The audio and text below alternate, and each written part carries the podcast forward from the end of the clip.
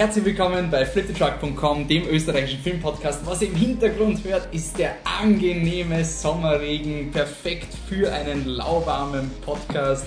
Ähm, wir haben eine super Überleitung, gell?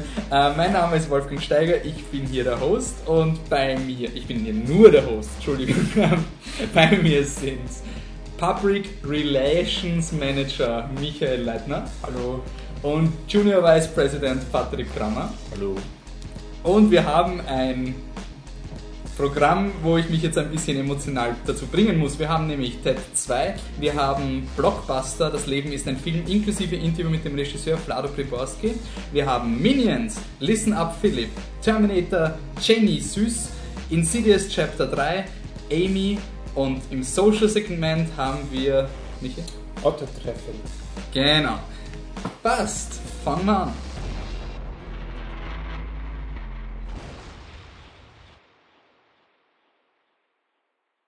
So, wisst ihr, was urleibend ist? Ted kommt auf Österreichisch. Wirklich. Es gibt eine österreichische Version von TED 2. Über die wir nicht reden können. Die wir nicht reden und können. Man muss das mal spezifizieren von Anfang an. Es ist keine österreichische Version, es ist eine bayerische Version, die als österreichische Version verkauft wird. Wirklich, ist nicht mit einem sie Österreicher ist für beiden.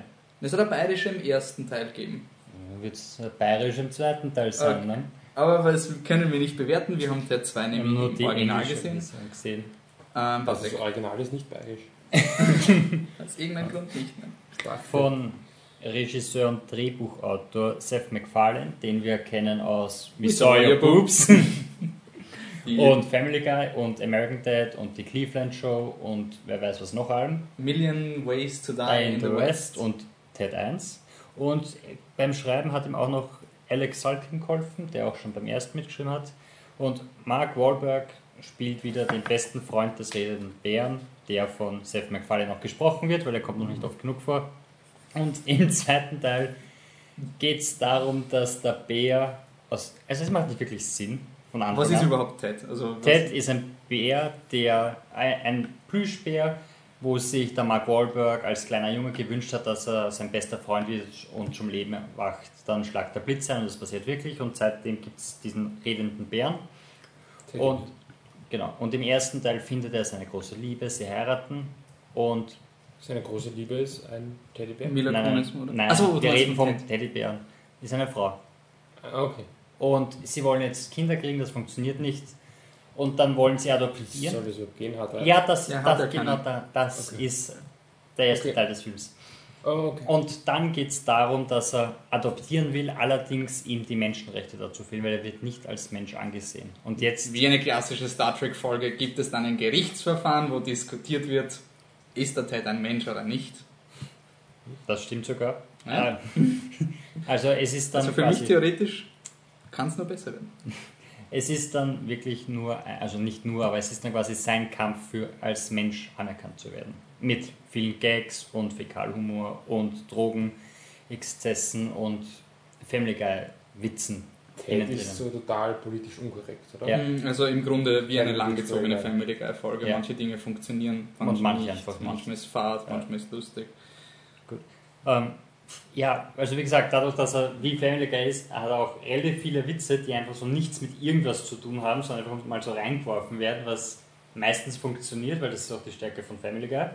Und dann hat er halt wieder Szenen, die überhaupt nicht funktionieren. Und das größte Problem für mich bei Ted 2 ist, dass McFarlane anscheinend schon auf dieser Ebene ist, wo ihm niemand sagt, hör auf damit, es reicht, es ist genug. Und er zieht es halt brutal in die Länge. Der Film dauert zwei Stunden und man kann so. Also ohne Probleme lang. 20 bis 30 Minuten verlieren.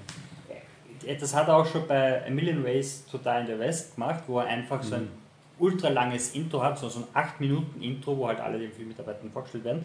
Aber es ist total unnötig. Und das macht er in Ted 2 auch während dem Film. Sie fahren dann halt in die große Stadt nach New York, um irgendeinen äh, Menschenrechtsanwalt zu treffen, Morgan Freeman. Und es ist halt so, sie fahren und es kommt so lustige Musik, weil Roadtrip, dann hört die Musik auf und dann fängt die nächste Montage an von jetzt sind sie in New York und dann hast du wieder andere lustige Musik und halt ein, tausend Einstellungen von New York und es ist so, das brauchst du nicht, schmeiß raus und du hast fünf Minuten weniger und das passiert so oft, dass es einen nervt, aber zwischendurch ist er halt trotzdem humorvoll und fragwürdig, aber genauso gehört, gehört halt ein, ein Seth MacFarlane-Film. Ähm, was ich ein bisschen Probleme gehabt habe mit dem Film ist, dass er irgendwie, ich finde, er hat mir wirklich gar keine Handlung. Also ich meine, Ted 1 hat schon wenig Handlung gehabt. Ja. Und da war es eigentlich, im Grunde war Ted 1 so, so Running Gags und dann gibt es einen Payoff. Also sie schauen Flash Gordon und dann kommt der echte Flash Gordon Schauspieler wieder und sowas. Und das war im Grunde waren das so Mini-Stories und ein bisschen eine Pseudo-Handlung. In dem Film hast du wirklich irgendwie gar keine Handlung in dem Sinn und du hast wirklich nur so, so Sketch-Segmente. Plus, ich finde halt irgendwie die, die ich finde den Humor lustig, teilweise, er ist wirklich Hit and Miss. Ich finde es einfach mutig, einfach diesen Teddybären mit der Befreiung der Schwarzen gleichzusetzen. Das hat natürlich für die Rassismuskontroverse gesorgt, ähm, weil sie halt immer so betonen, ja, der Ted ist ein Property und das kann ja nicht passieren, dass Menschen wie Properties ähm, behandelt werden. Und dann gibt es halt so eine sassy schwarze Frau, die dir erklärt, dass das sozusagen früher anders war. Ähm, aber für mich ist es jetzt nicht irgendwie rassistisch, sondern ich weiß genau, welche politische Motivation beim Seth MacFarlane dahinter steckt. Es ist nicht irgendwie ein, ein, ein hasserfüllter Michael Bay-Sketch, sondern es, es, ist schon klar, worauf er hinaus will. Und ich finde es halt irgendwie lustig, dass er sich irgendwie so weit rauslehnt. Ähm, was ich ein bisschen ein Problem habe, ist, dass halt, ich, ich finde Mark Wahlberg sehr unsympathisch. Ja, er ist auch unsympathisch. Und sein Character Arc ist irgendwie, also die Mila Kunis hat sich von ihm scheiden lassen, obwohl sie am Ende vom ersten Teil haben sie, glaube ich, oder heiratet der Ted am Ende vom Nein, ersten nein, Teil. Die, die zwei- okay, ja, die zwei heiraten. es ist- und es sie wird dann offscreen Jahre, es spielt sechs Jahre später und es wird dann offscreen sozusagen, haben sie sich getrennt, weil die Mila Kunis vielleicht zu teuer war für einen zweiten, ich weiß es nicht. Aber Ah, ja, der hat den Erfolg von Jupiter Ascending. Die Ja, genau, kein- also die macht Fat Cash. Und auf jeden Fall, was ich dann so lustig finde, dann geht es um Ronald und dafür führen sie die Amanda Seyfried ein und die ist sozusagen, ich finde sie auch unsympathisch, ich mag die Amanda Seyfried nicht wirklich. Ich meine, man muss Ähm, aber dazu sagen, sie okay. spielt besser als die Mila Kunis gespielt hat, aber sie ist halt In unsympathisch. Jupiter's Ending oder in Nein, Ted in 1? Ted 1. Ja, ist fragwürdig. Was. Naja, wenn die, die Mila Kunis ist nur als unsympathisch im ersten Teil dargestellt. Ja, worden, was, was, was, aber man muss auch sagen, der erste Teil ist es um einen Mark Wahlberg gegangen und jetzt geht es um einen Ted. Und den ersten Ja. war der Ted, der, der, unkorrekte, der unkorrekte Typ daneben, der halt Scheiße redet und am Schluss versucht, das irgendwie hinzukriegen. Und jetzt ist es halt der, um den es sich alles geht und du solltest halt einerseits Mitglied, äh, Mitleid mit dem haben und denkst, ja sicher ist Scheiße für ihn, andererseits macht hat er dann wieder irgendwelche homophoben Sprüche raus, wo du denkst, ja, irgendwie. Nee, was ich irgendwie Problem mit dem Film, er versucht oft zu einem, er versucht irgendwie eine Message reinzubringen und ich glaube, das ist der Grundfehler, warum ich den Film irgendwie nicht mag, weil ich finde halt, Seth MacFarlane ist am besten, wenn er zusammenhanglose Sketches macht und nicht irgendwie versucht, eine große Aussage über Gott und die Welt zu machen. Und dann gibt es den Dialog mit Amanda Seyfried und Mark Wahlberg, wo er über seine Beziehung geredet, warum es nicht funktioniert und mit der Mila Kunis und so, ja und du bist, du willst alles füreinander tun, bis du drauf kommst, dass der Mensch dich ändern will und ich kann nicht mit wem zusammen sein, wenn er nicht mich akzeptiert, wie ich bin. Und was, worum es eigentlich geht, ist, dass sich der Mark Wahlberg die ganze Zeit mit Marihuana zuraucht und zu sagen, hey Schatz, vielleicht den Drogenkonsum ein bisschen einschränken, gleichzusetzen mit sie wollte, dass ich wer anders sei, bin, weil es geht darum, deswegen funktioniert es mit der Amanda Seyfried, weil sie sagt, ja, Marihuana ist ein essentieller Bestandteil Die der Beziehung halt sozusagen. ein, Die ja. ist so toll, sie rauchen sich ein. Und ich verstehe, dass es absichtlich krass und überzogen ist. Mein Problem ist, dass in dieser Szene nicht als Gag gespielt wird, sondern als emotionaler Moment. Genauso wie der Morgan Freeman eben dem Ted sagt, ja, warum sollen sich die Leute für dich interessieren? Du machst irgendwie nichts aus deinem Leben. Also sozusagen, du kannst einen Civil Rights Case, der wäre besser, wenn du nicht einen, ja, keine Ahnung, einen gewalttätigen, trinkenden Bären das Menschenrecht gibst, sondern jemand, der sich halt für die Gesellschaft irgendwie bemüht. Haben wir gedacht, wow, hey, machen sie was draus? Nein, natürlich nicht. Also, der Ted braucht sich nicht verändern. Es ist irgendwie so ein.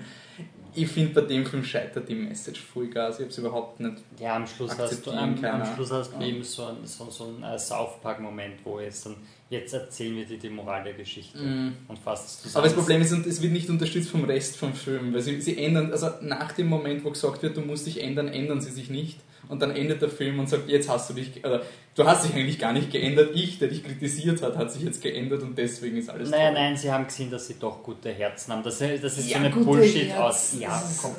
Aber es ist, es ist halt schon, ja, trotzdem. Außerdem, ich meine, ich finde es auch von Anfang an ein bisschen fragwürdig, wenn wir sagt, so, du musst was leisten, um als Mensch anerkannt zu werden, weil dann ist irgendwie wieder dieses, hm, du hast nichts gemacht. Also, es ist halt, auch das, was er sagt, von Haus aus sehr fragwürdig, wenn man Ja, aber es wird halt auch nicht in diese Richtung thematisiert. Natürlich, aber es ist eine, eine, es ist eine dumme Komödie. Ich glaube, das Zielpublikum ist, ist Ted nach der Hochzeit, die, das mit dem Unterhemd und der Bierflasche im Zimmer sitzt, sich niedersauft und seine Frau anschreit wegen Rechnungen.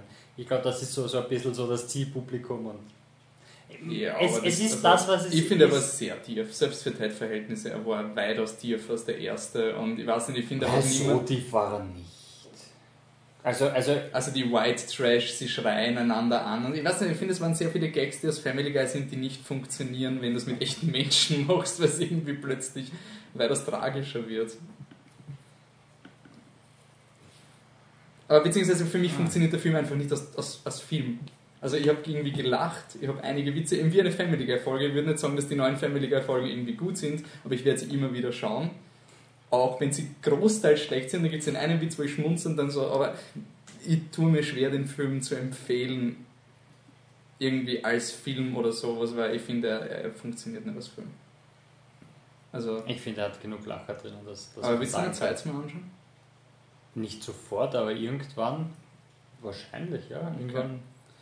Passt. Das heißt. Bewertung von ähm, furchtbar, lauwarm, empfehlenswert, sehr gut, exzellent, wobei furchtbar, furchtbar lauwarm ist ein Ja, mein Gott, wenn du unbedingt schauen willst, empfehlenswert ist so ein Ja, kann man sich anschauen, sehr gut, es sollte sich anschauen und exzellent ist, der Michi hat einen dreistündigen österreichischen Dokumentarfilm gefunden. Ja, genau. Äh, bei mir ist er ein empfehlenswert.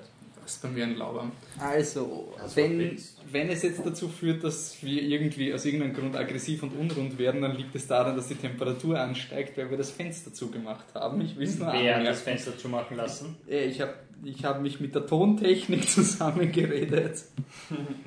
Wir hassen die Tontechnik. Hallo David. So, ähm, als nächstes Film kommen wir von einem Blockbuster zum nächsten. Nämlich Blockbuster. Das Leben ist ein Film. Äh, Michi, willst du nur kurz, also wir haben ein Ja. Interview mit dem Regisseur gemacht, aber dadurch, dass ich beim Interview nicht wirklich auf den Film eingegangen Das heißt, bin, wir erzählen kurz, worum es geht. ungefähr, dann damit man sich auskennt. Gut, ähm, das ist ein Film von Vlada Priborski. Das ist sein Debütfilm. Und äh, Vlada Priborski verfilmt im Endeffekt die Entstehungsgeschichte genau dieses Films. Das heißt, äh, er zeigt so ungefähr, was halt so äh, Einschneidendes in seinem Leben passiert ist und äh, wie er sich eben dorthin entwickelt hat, dass er jetzt einen Kinofilm drehen kann, drehen darf. Und ja, ich denke, alles andere können wir dann auch nach dem Interview erklären. Also dann Interview mit Vlada Priborski. Okay, ich sitze hier mit ähm, Regisseur Vlado Priborski ähm, vom Kino. Wir reden über Blockbuster, der Film, der ähm, anders ist. Was ist anders am Blockbuster im Vergleich oder wieso der Name Blockbuster? Wieso? Ähm, gut, was ist einmal anders? Das ist vielleicht einfacher zu beantworten.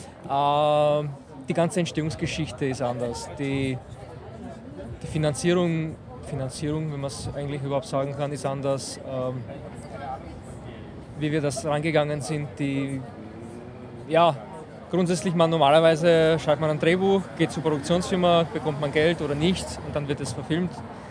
Und damit hat sich das erledigt. Aber wir haben kein Geld gehabt und wir haben gesagt, wir müssen irgendwie Geld auftreiben, wir wissen aber nicht wie und sind schrittweise immer vom Tag zu Tag gegangen und haben gesagt, okay, was haben wir, welche Probleme haben wir, was müssen wir lösen, damit das, damit das funktioniert und damit das überhaupt entstehen kann.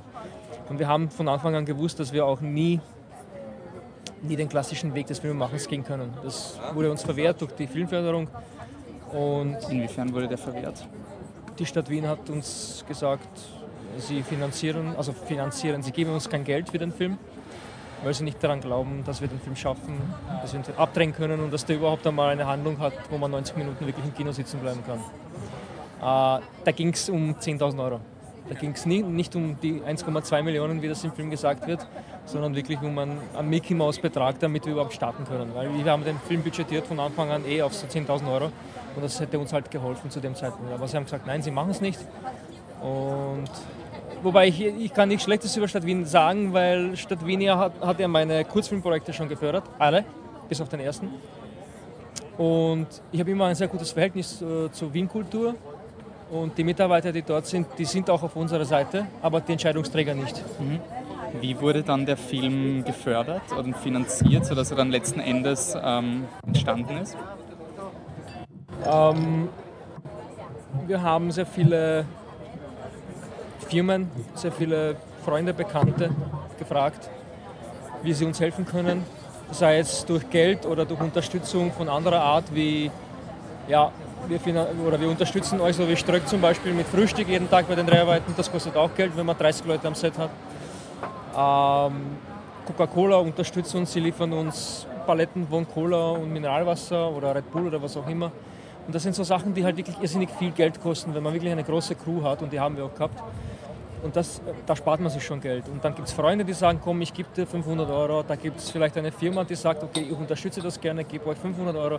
Und so sind wir schrittweise immer nach vorne gegangen und haben halt ein Budget aufgestellt am Anfang von circa, circa 10.000 10 Euro für den Anfang, für den ersten Drehblock. Ja, und nur so ist es gegangen. Also ganz ehrlich, wir haben zum Beispiel an manchen Drehtagen nicht gewusst, ob wir Geld für den anderen, für den nächsten Drehtag überhaupt haben. Weil wenn irgendwas passiert, was uns auch passiert ist, es, es fliegt ein, ein Rekorder um und der kostet 800 Euro und der ist hin, wir haben das Geld nicht mehr, wir können nicht mehr weiterdrehen.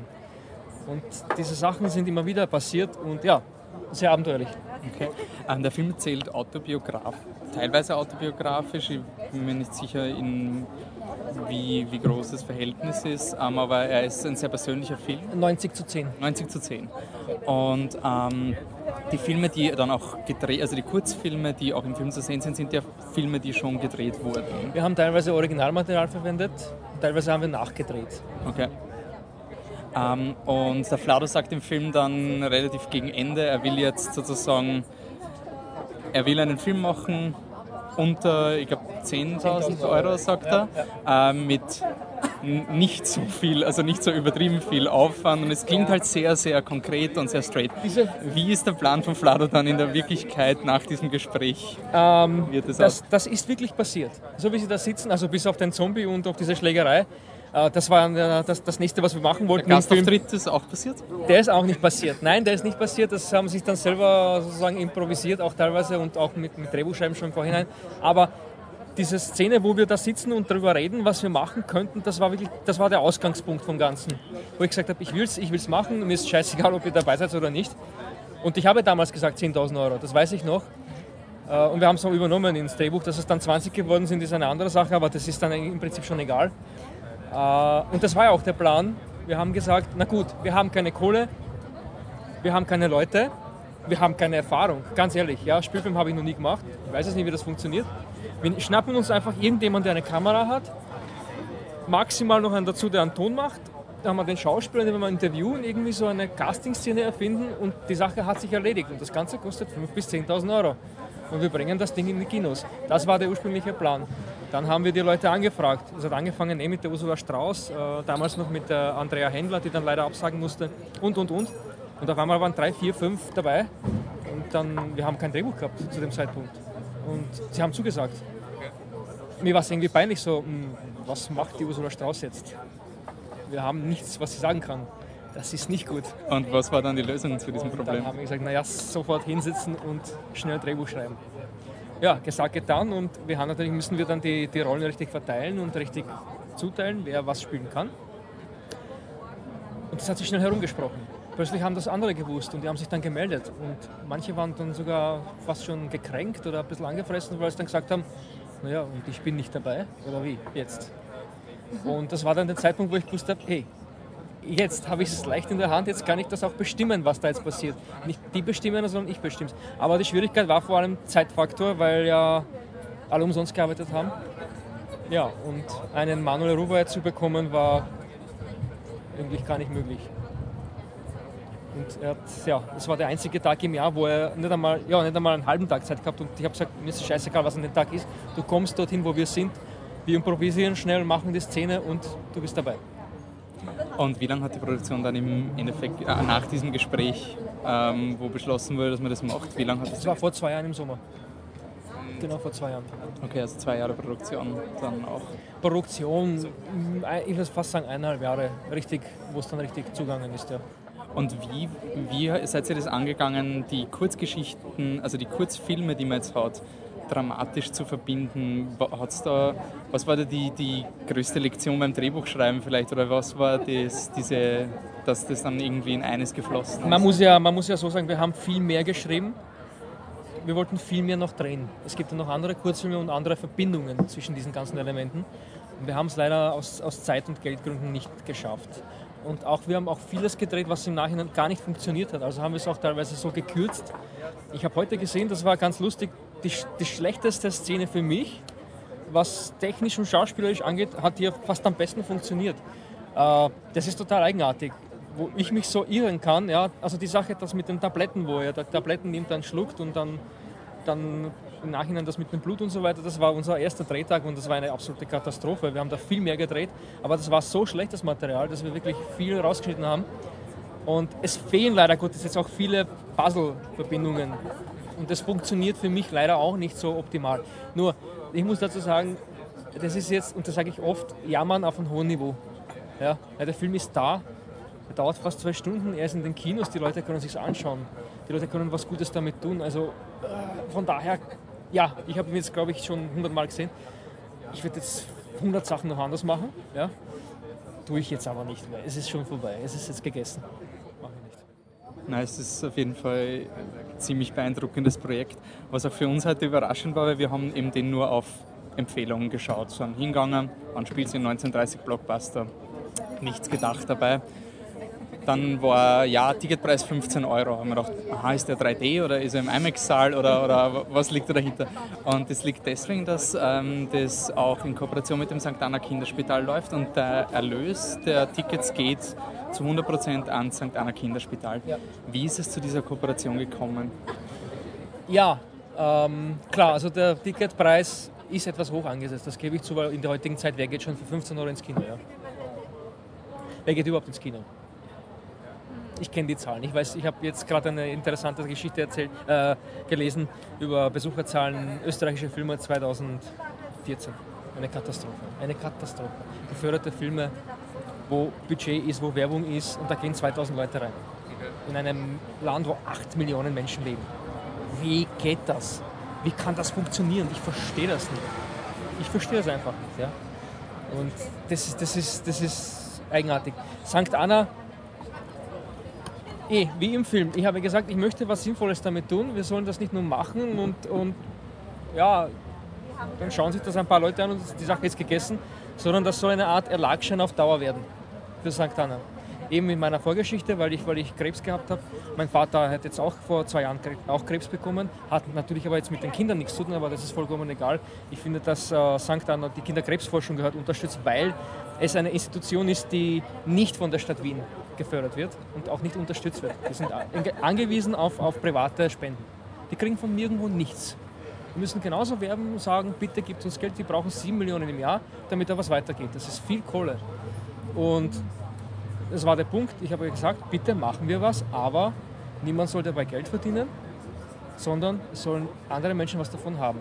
Und mein Ziel war es, das ist jetzt symbolisch gesagt, wenn ein Kind, ein Leben gerettet wird damit, ja, in irgendeiner Art und Weise, wie auch immer das passiert, wenn das mit den Spenden ist irgendwie, dann haben wir schon gewonnen. Und ich hoffe, das haben wir bald erreicht. Ich meine, das ist ein äh, ziemlich nobles Projekt auch und auch, aber trotz, ich würde so sagen, ähm, auch wegen einem Erreichen, Sie haben es jetzt das auch geschafft. Es ist jetzt, wie gesagt, am Anfang vom Film wird gesagt, einmal im großen Film den Namen sehen.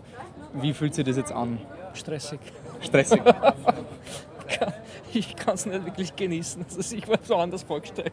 Also es ist ja schon schön, aber irgendwie es ist es, es, läuft noch so viel im Hintergrund. Eh, wir versuchen Kinos irgendwie zu organisieren und äh, muss ich da hinfahren, dorthin fahren und Interviews geben. Ja, das gehört alles dazu, das ist toll. Äh, aber es ist halt stressig. Ist wirklich stressig. Ich hoffe, es kommt irgendwann mal die Zeit, wo ich dann einfach mich hinsetzen kann. Ja, passt. Das heißt, die Zeit, darüber nachzudenken, was jetzt als nächstes Projekt kommt, ist noch nicht da? Oder gibt es schon etwas, was sich langsam anbahnt? Ein zweites Blockbuster wird es nicht geben. Geht einfach nicht. Es geht nicht. Äh, da, also ich meine, ich, ich hoffe, es gibt Menschen, die genauso mutig sind und wahnsinnig sind, wie wir es waren, dass sie sich in sowas hineinstürzen und es auch zusammenbringen. Das hoffe ich. Ja? Aber ich sage es ganz offen und ehrlich, es ist wirklich fast nicht machbar. Es ist fast nicht machbar. Wenn man nicht eine unglaublich hohe Motivation hat, viel Glück, gute Freunde und wirklich Menschen, die einem helfen um sich herum, funktioniert es einfach nicht. Und es gibt nur die zweite Möglichkeit, ein bezahltes Projekt. Ja, gefördertes Projekt oder wie auch immer. Wir haben Ideen, wir schreiben eh, also das ist jetzt nicht so, dass, dass wir jetzt nicht wollen oder nicht können, aber er schreibt an einer Serie, ich schreibe auch an einer Serie, wir schauen, welche besser ist. Ähm, dann werden wir streiten wahrscheinlich. Ähm, aber was dann ist, ohne Geld, nie wieder. Und das ist auch unverantwortlich den Leuten gegenüber, weil ich habe das jetzt gesehen, äh, was für ein Aufwand das ist und wie viele Menschen da mitarbeiten. Ja? Die müssen ja auch Miete zahlen. Die können nicht da zwei, drei Wochen umsonst dastehen, jeden Tag von 8 bis 8. Wie soll das funktionieren? Das geht einfach nicht. Das ist nicht fair. Also zweites Mal nicht mehr. Okay. Aber, trotz, aber trotzdem weiterhin. Ähm ich bin infiziert. Ich bin sehr infiziert. Okay. Ja. Gut, dann sage ich danke fürs Interview und Gratulation zum Projekt. Gut, das war das Interview mit Vlado Klebowski. Vielen Dank nochmal, dass er sich so spontan die Zeit genommen hat, das Interview zu führen. Ich habe ihn mehr oder weniger nach dem Screening abgefangen und gefragt, ob das irgendwie geht und war sehr sympathisch, sehr freundlich. Danke nochmal. Jetzt zur Filmdiskussion. Michael, fang mal an.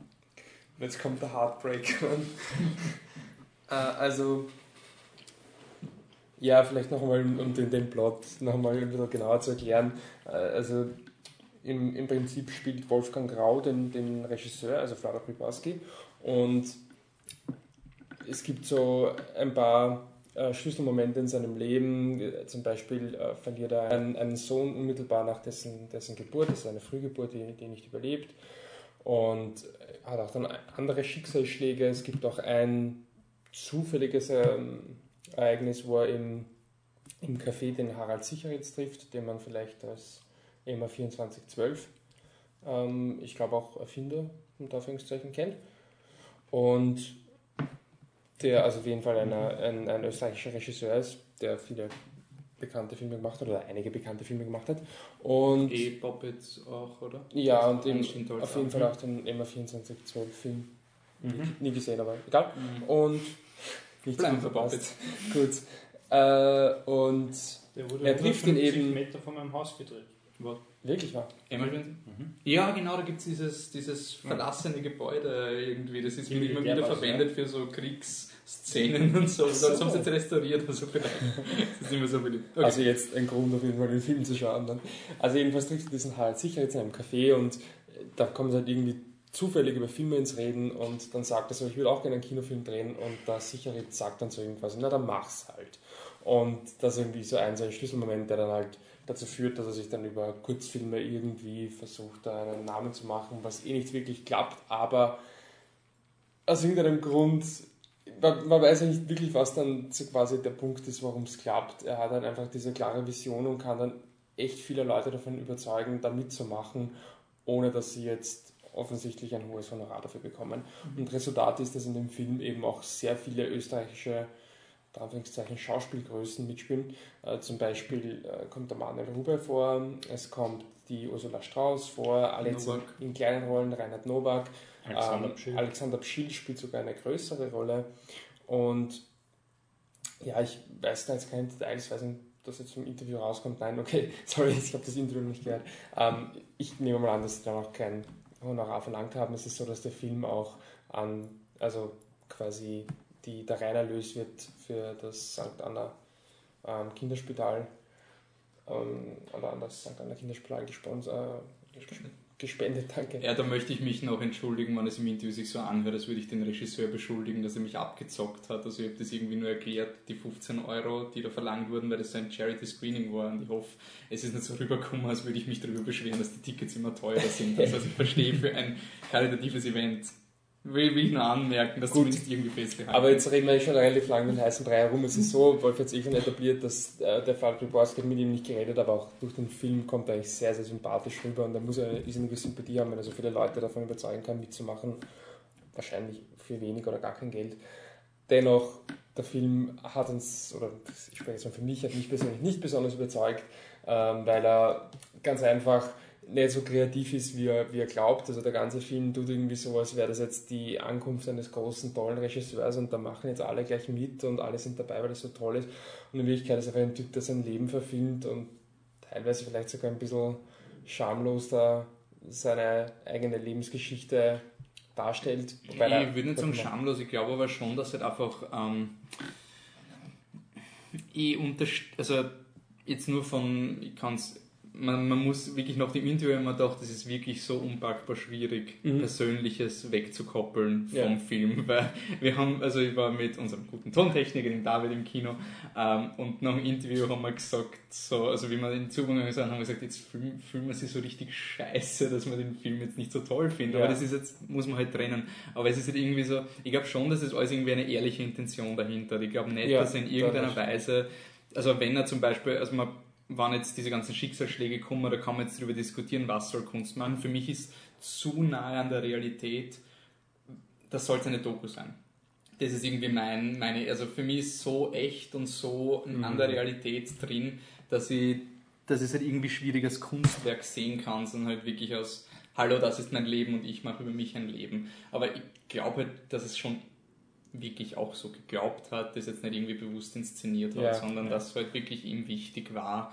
Aber und das ist ja auch etwas, ich habe das dann auch in der Kritik geschrieben, die glaube ich schon online ist, äh, dass das auch ein bisschen etwas ist, woran der Film scheitert. Er hängt irgendwie so ein bisschen in einer Limbo fest, weil einerseits versucht er wahnsinnig nah an der Realität zu sein, so nah, dass du auch zum Beispiel dieses Gespräch mit Harald Sicherts, was du schon erklärt hast, ich habe wirklich das Gefühl, das ist wahrscheinlich ziemlich genau so passiert, nur ist es halt irgendwie naja, schon, oder?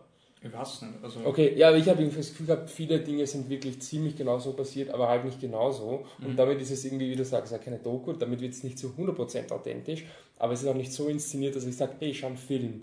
Und damit hängt er irgendwie fest in so einer zwischen Inszenierung und, und Authentizität, wo ich dann irgendwie sage, was, was willst du jetzt von mir da irgendwie, dann ist es ein bisschen ja, will jetzt nicht zu hart sein, aber ein bisschen so Fremdschämen, ein bisschen so, was mache ich da eigentlich? Und mir, ich habe mir sehr schwer da, weil zum Beispiel, was ich gefunden habe, war die große, also am Anfang über die Kritik schon gelesen und von, ja. Michi und dann haben wir auch einen Kommentar gekriegt, dass mit den Filmkritikern bergab geht. Haben wir gedacht, na gut, dann würde Michi also dann nicht, ernst das war. dann würde Michi da nicht allein vor die Hunde werfen, unterstützen wir mal, schauen eine zweite Meinung. Und Anfang haben wir gedacht, so, nein, er hat schon was. Also ich meine, allein die, die, die Produktionsgeschichte ist ja irre sympathisch, dass der wirklich da geschaut hat, das zu kriegen und er hat im Interview auch erwähnt, dass halt fördergeldmäßig sie nichts bekommen haben. Mhm. Also auch so, es wurde ihnen gesagt, sie können den Film nicht machen, dann sind sie nochmal gekommen, haben den Film fertig gehabt, haben einen Bruchteil des Budgets, was sie vorverlangt haben, für Promotion braucht, haben es nicht gekriegt und sowas. Und da ist schon irgendwie beeindruckend, dass er es wirklich gemacht hat, dass er halt irgendwie auch so ehrlich ist und das auch spendet und alles. Also da ist ja wirklich viel dafür, dass man den Film eigentlich mögen will. Ja. Und auch die Szene mit dem Hodenkrebs zu Beginn, die habe ich echt gut gefunden. Also diese mhm. ganze Szene und wie er reagiert, wie es da geht, das war, da war irgendwie drin. Ähm, dann so schwer da, was dann eben die Szene kommt mit dem Kind und es wird halt wirklich hart. Es ist so ein, es ist so was Orges und mhm. dann hauen sie halt da so einen überdramatischen Song hinein in der Szene, wo ja. sie abschieden. Und dann sind halt so Sätze wie, kann ich Ihnen einen persönlichen Rat geben? Nehmen Sie Abschied, wenn es soweit ist oder so von der Psychologin und so. Und es wirkt halt so dick aufgetragen. Ich, das ist halt so schwierig, weil es halt ein so ein unglaublich persönlicher Film ist. Ich würde dem Macher nicht zu nahe treten, aber es war halt nur vom Dramatischen her was platt. Ja. Und da hat es dann für mich so angefangen, so, damn it. Und dann sind, es sind aber nette Momente, die Leute sind irgendwie sympathisch und du merkst, dass das halt, dass der gemacht wurde, weil die Leute anscheinend Spaß haben aber es ja. war dann zum Schluss einfach wirklich nimmer genug für mich da, dass ich sage, er ist ein empfehlenswert für mich, sondern wirklich in diesem lauwarmen Limbo ja, sowas gewesen. Ich finde aber die, also mich persönlich hat die emotionale Komponente das gar nicht so gestört, das fand ich jetzt nicht so schlimm. Mich hat es eigentlich mehr gestört, dass für mich der Film ein bisschen ein Widerspruch war, insofern, was ich mir schon gemeint habe, er tut so, als wäre es die große Ankunft eines tollen Regisseurs und ist halt offensichtlich nicht. Und dann gibt es diese Kurzfilme auch, die sie drehen und Du sagst, das sind zum Teil, kommt im Interview raus, auch, auch tatsächlich echte Kurzfilme, manche sind offensichtlich nachgedreht. Aber ähm, auch bei diesen Kurzfilmen habe ich mir schon gedacht, naja, ganz ehrlich, das ist dann eben, ja, es ist hart, ich weiß, aber das ist dann eben auch ein Regisseur, der dann eben keinen Film dreht, weil er nicht talentiert genug ist. Weil er einfach nicht, es ist, es ist hart, klar, aber ich habe wirklich das Gefühl gehabt, okay, sorry, aber wenn ich jetzt die Kurzfilme schauen würde und ich hätte jetzt das Geld in der Hand, habe ich eh nicht, also keine Sorge, Flado, aber wenn ich jetzt das Geld in der Hand hätte und du kommst zu mir und zeigst mir Kurzfilme, würde ich auch sagen, nein. Und das ist gemein und, und hart, ich weiß, aber es ist die Ja, Wahrheit. gemein, es ist ehrlich und ich meine, Ja. man kann ja sagen, noch nicht.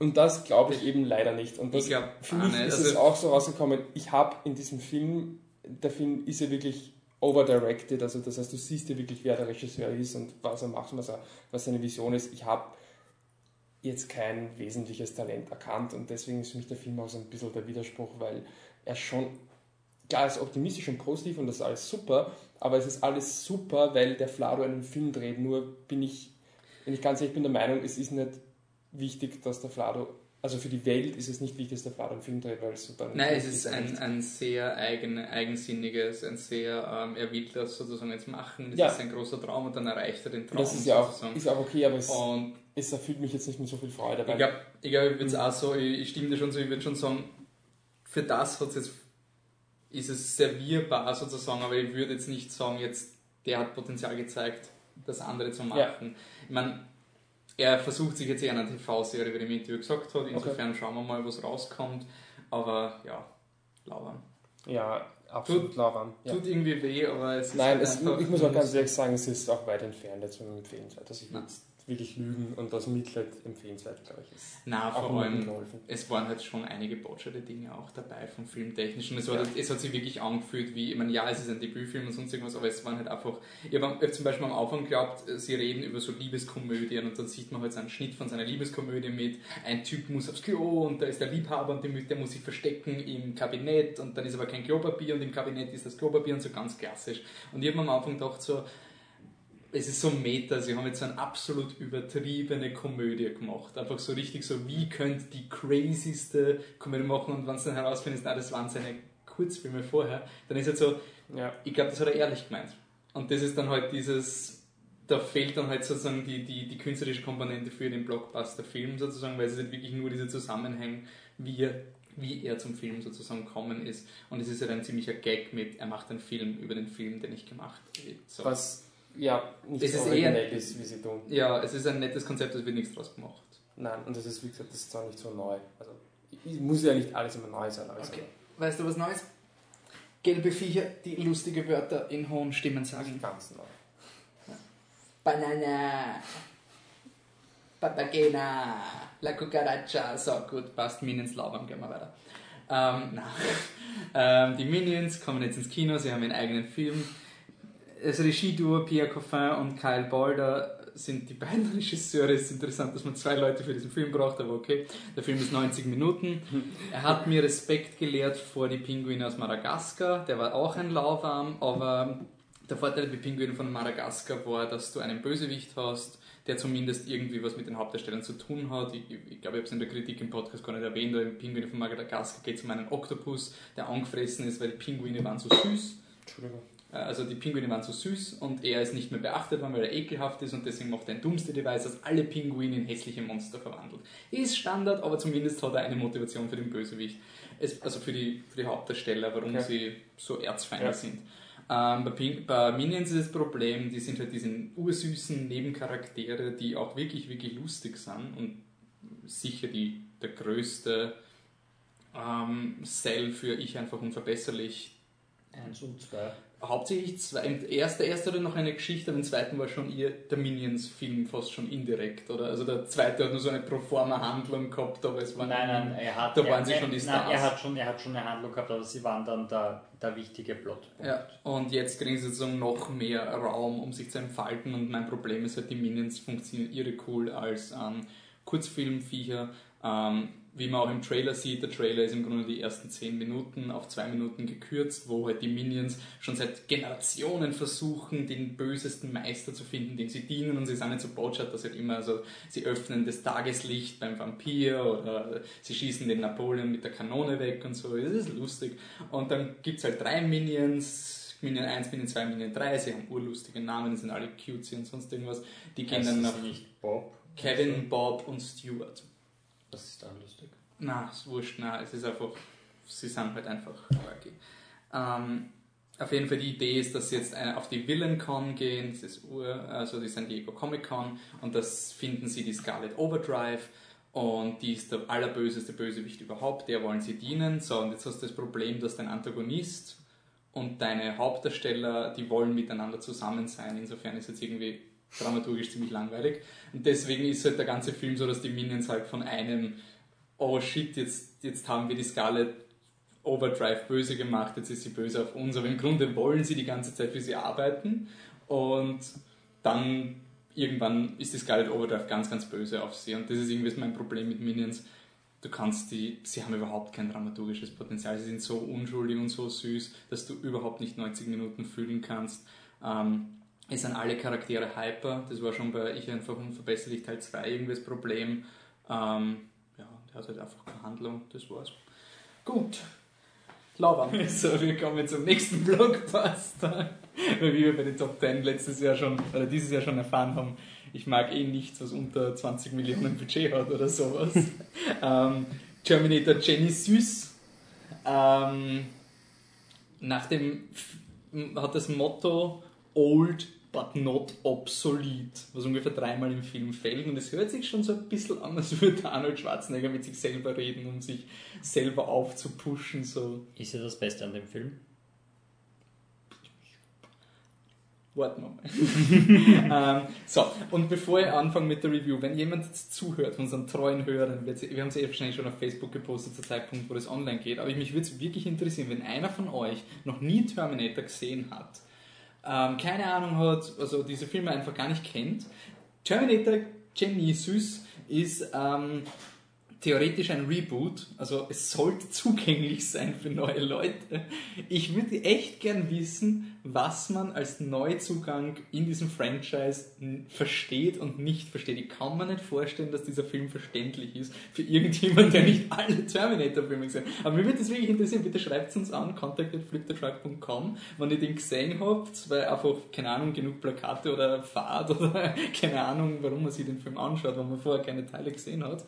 Und bitte beschreibt mir, was ihr gesehen habt. Das würde mich wirklich interessieren, weil selbst wenn man die anderen Filme als Referenz hat, dann kann man sich ein paar Dinge zusammenreimen, was zeitreisetechnisch wie passiert sein muss. Aber wenn man das nicht hat, dann ist irgendwie so, äh, der, der ist flüssiges Metall und dann gibt es einen Schwarzenegger, aber der ist jung und dann gibt es einen alten Schwarzenegger. Okay, also das, die Idee ist, ähm, puh, ähm, Killerroboter gibt's, der Retter der Menschheit, John Connor, Spoiler für Terminator 1 bis 4, nur by the way.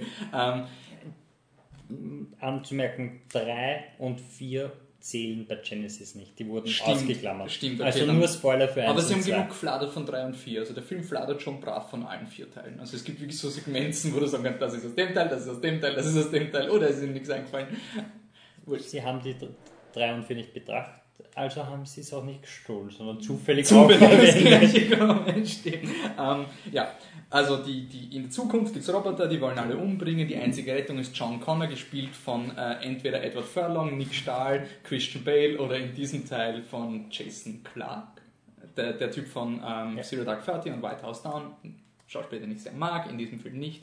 Ähm, du sagst White House Down ich liebe White House und nicht Down. Dawn of the Planet of the Apes. Ja, der war nicht so besonders. Für den White House Down war der cool. Ich weiß nicht mal, wer er war. Der Böse, der mit dem Granatengürtel, den der Channing Tatum dann, wo er ihm die ja, Granaten aber an den nur Hals der zweite Henchman.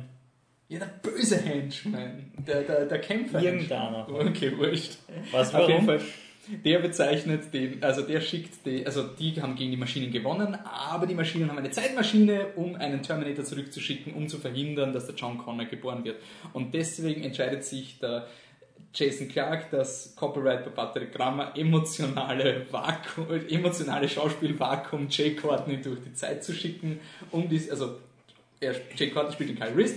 Ich um wette, die- nachdem er ihn durchgeschickt hat, hat er vergessen, dass es ihn gegeben hat. Das ist wirklich so, durch. Haben wir jetzt schon mit durchgeschickt? Das ist dann der nächste Jay, Teil. Jay Courtney kennt man als Bruce Willis Sohn in A Good Day to Die Hard oder in Insurgent, der zweite Teil von Divergent. Ähm, der wird zurückgeschickt, um die Emilia Clarke, die Sarah, also Sarah Connor gespielt von Emilia Clarke, die kennt man auch aus Game of Thrones, ähm, zu beschützen, weil die ist ja im ersten Terminator eine komplett schüchterne Frau, die sozusagen ganz Protection braucht. Und jetzt ist, wir sind jetzt im 21. Jahrhundert angekommen. Sarah Connor braucht keine Protection. Sie kommt zum Kyle Reese, also in 1984, ist voll bewaffnet an die Zähne, schießt den Terminator nieder, der den Kyle Reese attackiert hat und sagt, Come with me if you wanna leave! Weil das muss man den Terminator sagen. Weil sie ist mit dem Schwarzenegger Terminator schon seit zehn Jahren auf der Flucht vor einem anderen Wurscht. Hat sie deshalb den österreichischen Akzent? das kann sein. Auf jeden Fall, es ist deswegen habe ich gemeint, bitte, wenn ihr noch nie einen Terminator-Film gesehen habt, bitte schickt mir eure Beschreibung, was in diesem Film passiert. Es würde mich so interessieren. Auf jeden Fall, everything has changed, the rules have changed, the game has changed, everything has changed, außer die Tatsache, dass seit Terminator 2 nichts Gutes, wirklich, also Gutes im Sinne von künstlerisch Wertvolles aus diesem Franchise gekommen ist. Deswegen machen sie im Grunde ein Remake von Terminator 2. Ähm, ja, und das war's. Das ist einfach, das ist irgendwie sehr traurig, Darf den schwarzen Fragen stellen? Okay.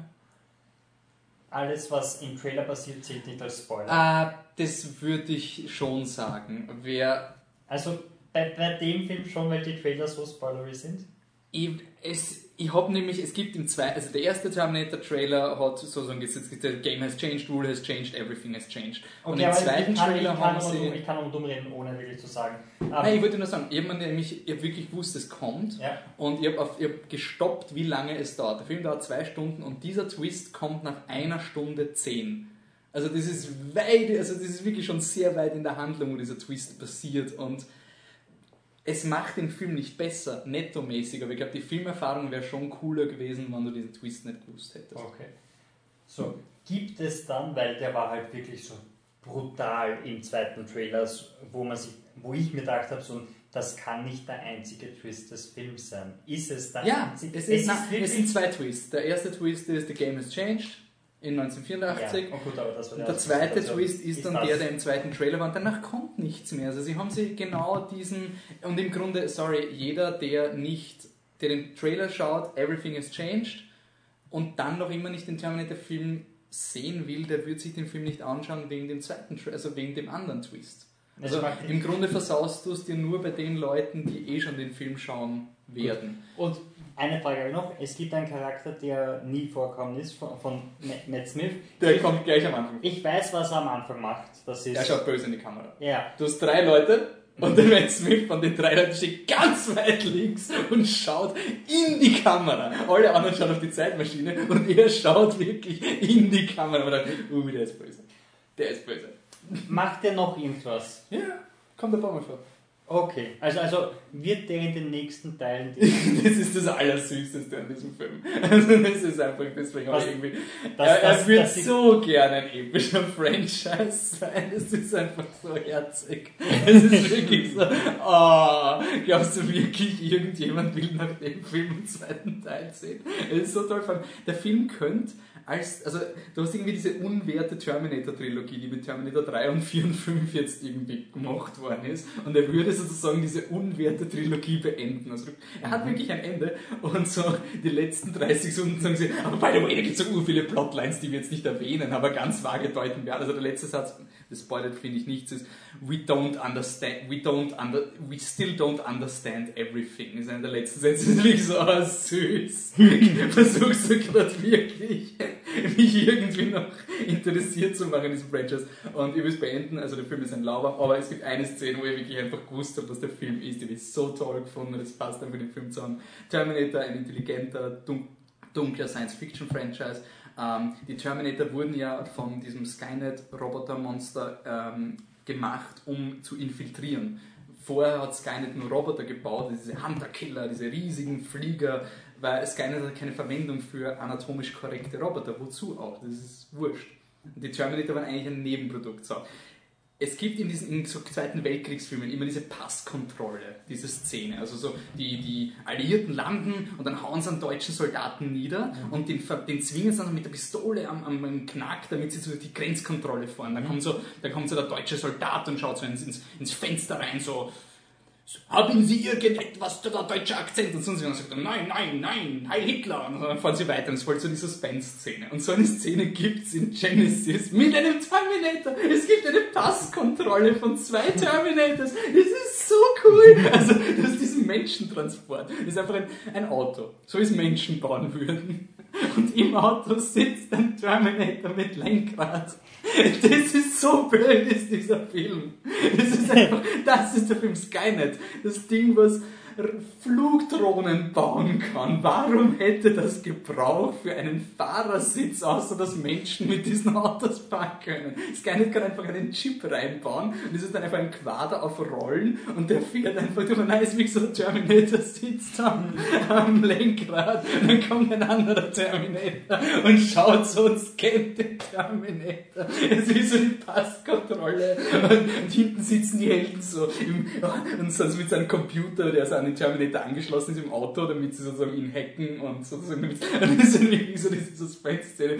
Und der Terminator schaut so, so, würde er sagen, ist alles in Ordnung, hier haben sie illegales Gefahrengut, das sie lieben. Und dann sagt komm, so geil. Also das ist irgendwie noch fünf Minuten und dann weißt du, das denkt der Film von dir. Aber hat der, hat der Regisseur hat doch quasi Stellung genommen. Also er hat, sich, quasi, er hat sich Ja. quasi entschuldigt, mehr oder weniger. Und hat er nicht gesagt, es ist jetzt so Multiverse-mäßig, dass es so verschiedene Es gibt keine gibt? andere Möglichkeit mehr. Und ich weiß es nicht. Es gibt sicher irgendwo im Internet eine Flowchart, die erklärt, was passiert. Und hat er nicht auch gesagt, er hätte urgern so eine Szene dreht wie bei. Ähm. Wie, hat, wie heißt der Ryan Johnson-Film, der coole? Äh, Looper? Genau, wie bei Looper, wo er sagt, so, wir können die ganze Zeit äh, Statistik machen, aber es bringt gar nichts, also hör auf.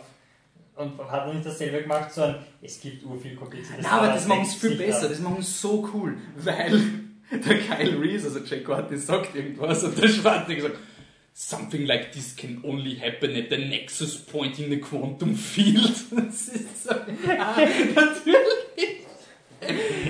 From this the probability function increases exponentially. Das ist so cool. Das ist einfach so. Also, es ist irgendwie ziemlich gemein. Aber ist er das besser im Film? Weil bis jetzt, Der Film hat irgendwie wenig. Das Einzige, was der Film wirklich hat, und deswegen finde ich ihn halt gerade noch lauwarm, ist halt einfach, er probiert ein paar Dinge, sie funktionieren halt wirklich nicht, aber er hat zumindest eine Base. Er ist nicht so wie Jurassic World, wo einfach, wo du nicht weißt, was sie sich dabei gedacht haben. Also du siehst schon, was sie sagen wollen. Und was sie, sie wollen auch so voll den progressiven Emanzipations-Story-Arc mit, mit der Sarah Connor machen und so. Das funktioniert halt irgendwie nicht. Aber es ist zumindest da und sie lösen den Story-Arc halt auf, aber es ist irgendwie unlogisch und so. Also die Sarah Connor zum Beispiel so voll das Twilight mit Anybody who comes close to me dies. Und sie ist voll so, oh, und so. Also ist voll so edgy, weil sie weiß halt, dass der Kyle Reese sterben wird.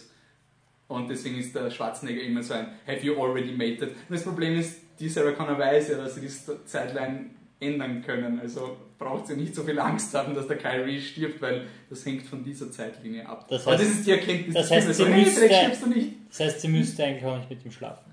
Darum geht's. Sie will sozusagen, sie will voll so Frauen, Female Empowerment, sie will über ihr Schicksal bestimmen, sie will nicht nur die Mutter Maria, weil sie ist ja, man, Sarah Ganz ehrlich, ja, ich würde auch nicht mit Jack Courtney schlafen. ja, eh, ist völlig, völlig legitim, also versteht man voll. Und Aber gibt es so nach 10 Minuten, wo sich denken, nee, wenn er stirbt, ist eigentlich auch wurscht. So von ihrer Sicht aus. sie mag ihn überhaupt nicht und damit ist sie die Emilia Clarke unglaublich sympathisch. Erst wenn sie ihn dann am Ende mag, denkst du halt so ein, äh, Doch blöd. ja. Und es ist halt wirklich, ja, aber es ist, es ist, hoffentlich ist es endlich das Ende für Terminator, weil das ist, es ist einfach nur mein Armutszeugnis. Obwohl, wenn sie, wenn sie jetzt wirklich so B-Movie-Crap-Bullshit werden, dann, dann könnten sie ja wieder lustig werden. Ja, aber dann müssen sie ja wirklich die Eier haben, B-Movie Crap Bullshit zu machen. Speaking of B-Movie Crap Bullshit, kommen wir zu Insidious Chapter 3. der dritte Teil der Insidious-Reihe. Regie führt nicht mehr James Wan, der ist jetzt bei Fast and the Furious, sondern sein Co-Autor Lee Wanell. Lee und James Wan haben immer die Kooperationen gemacht, also Saw. Dann haben sie lange Zeit beschissene Filme gemacht, bis der ähm, James Wan sich abgespaltet hat und Conjuring gemacht hat und das gut war. Und der Lee hat halt bei Insidious immer so mitgemacht. Und jetzt ist halt der James Wan komplett weg von Insidious und der Lee bleibt alleine und kann jetzt Regie führen, sein Regiedebüt. Ähm, Was hältst du von den ersten zwei Insidious ich habe den zweiten nicht gesehen. Den ersten habe ich okay gefunden. Aber es, also bei Insidious hast du so, ein, so eine, eine Parallelwelt, also so eine Geisterdimension und deswegen ist das Ende immer ein bisschen X-Faktor, das Unfassbare, weil es halt irgendwie so, ähm, ja, sie reisen dann in diese Dimensionswelt und kämpfen gegen Dämonen, da geht der Horror schon ein bisschen verloren. Okay. Ähm, und das ist die Stärke von Insidious Chapter 3. Ähm, Story ist ganz simpel. Ähm, die, die Hauptdarstellerin ist Queen Brenner, gespielt von Stephanie Scott, die will ihre Mutter ähm, kontaktieren und sucht ein Medium aus. Ähm, das Medium wird gespielt von der Lynn Shay, das Medium heißt Elise und die ist anscheinend in den anderen Insidious-Teilen, kommt die vor, ich habe mich nicht erinnern können. Also für mich, das, der Film ist ein Prequel, aber ich habe es nicht gewusst, weil ich habe mich nicht mehr an die Story von Insidious erinnern können und deswegen war es einfach ein Standalone-Horrorfilm, aus der funktioniert er. Er hat überhaupt keine Verbindungen. Es gibt nur zum Schluss eine Szene so, ah, Zwinker, Zwinker, wir sollten zusammenarbeiten, ah, wenn wir dann im nächsten Teil so in die Richtung. Aber es ist komplett standalone. Sie vers also die Quinn versucht ihre Mutter zu kontaktieren. Äh, und das Problem ist eben, wenn man sozusagen in diese andere Welt geht, es ist verlockend, weil man kann mit den Toten Kontakt aufnehmen, aber da gibt es die dunkle Welt auch und die hören sozusagen zu. Und deswegen ist es sehr gefährlich, mit den Toten zu reden, weil man, you bring something back. Und was die Queen zurückbringt, ist eben irgendein Dämon, der eine Atemmaske hat und sehr grauslich ist und sie dann im Grunde den ganzen Film überfoltert und immer mehr die Queen einvernimmt, bis sie sozusagen wieder die Elise, das Medium brauchen, um den Dämon zu besiegen. Die Elise selber hat natürlich Probleme, weil ihr Mann sich Selbstmord begangen hat, glaube ich, weil er depressiv war oder sowas und sie ist nicht mehr bereit, gegen diese Monster zu kämpfen, sie will einfach nicht mehr und ja, der Film hat ein sehr, sehr schwaches Drehbuch. Es gibt wie Momente, wo die Charaktere sagen, das ist meine Motivation und das ist das und das und jetzt erkläre ich dir die Thematik. Mhm. Ähm, aber er ist unpackbar gruselig und ich weiß nicht, es gibt manchmal Filme, die erwischen dich zur richtigen Zeit und du sagst, sie sind gruselig und andere finden es überhaupt nicht. Zum Beispiel Sinister. Ähm, ich kenne Leute, die finden überhaupt nicht gruselig. Ich habe beim zweiten Mal geschaut, er ist gar nicht mehr so gruselig. Beim ersten Mal schauen hat mich Sinister Vollgas erwischt. Ja. Und bei Insidious ja. 3 war es genauso. Ich weiß nicht, ob. Also, ich kann nur von mir selber sagen, es war wirklich, ich bin im Kino gesessen habe mir gedacht, bitte hör auf. Es war wirklich so, wie wenn ich früher The Ring geschaut habe, und ich will es jetzt nicht überhypen, bitte nicht, wenn ich sage The Ring, glauben, das ist jetzt dieser neue Schocker-Film. Das ist ein ganz normaler Standard-Schocker. Aber es waren einfach so unangenehme Szenen, dass ich wollte, dass das aus ist.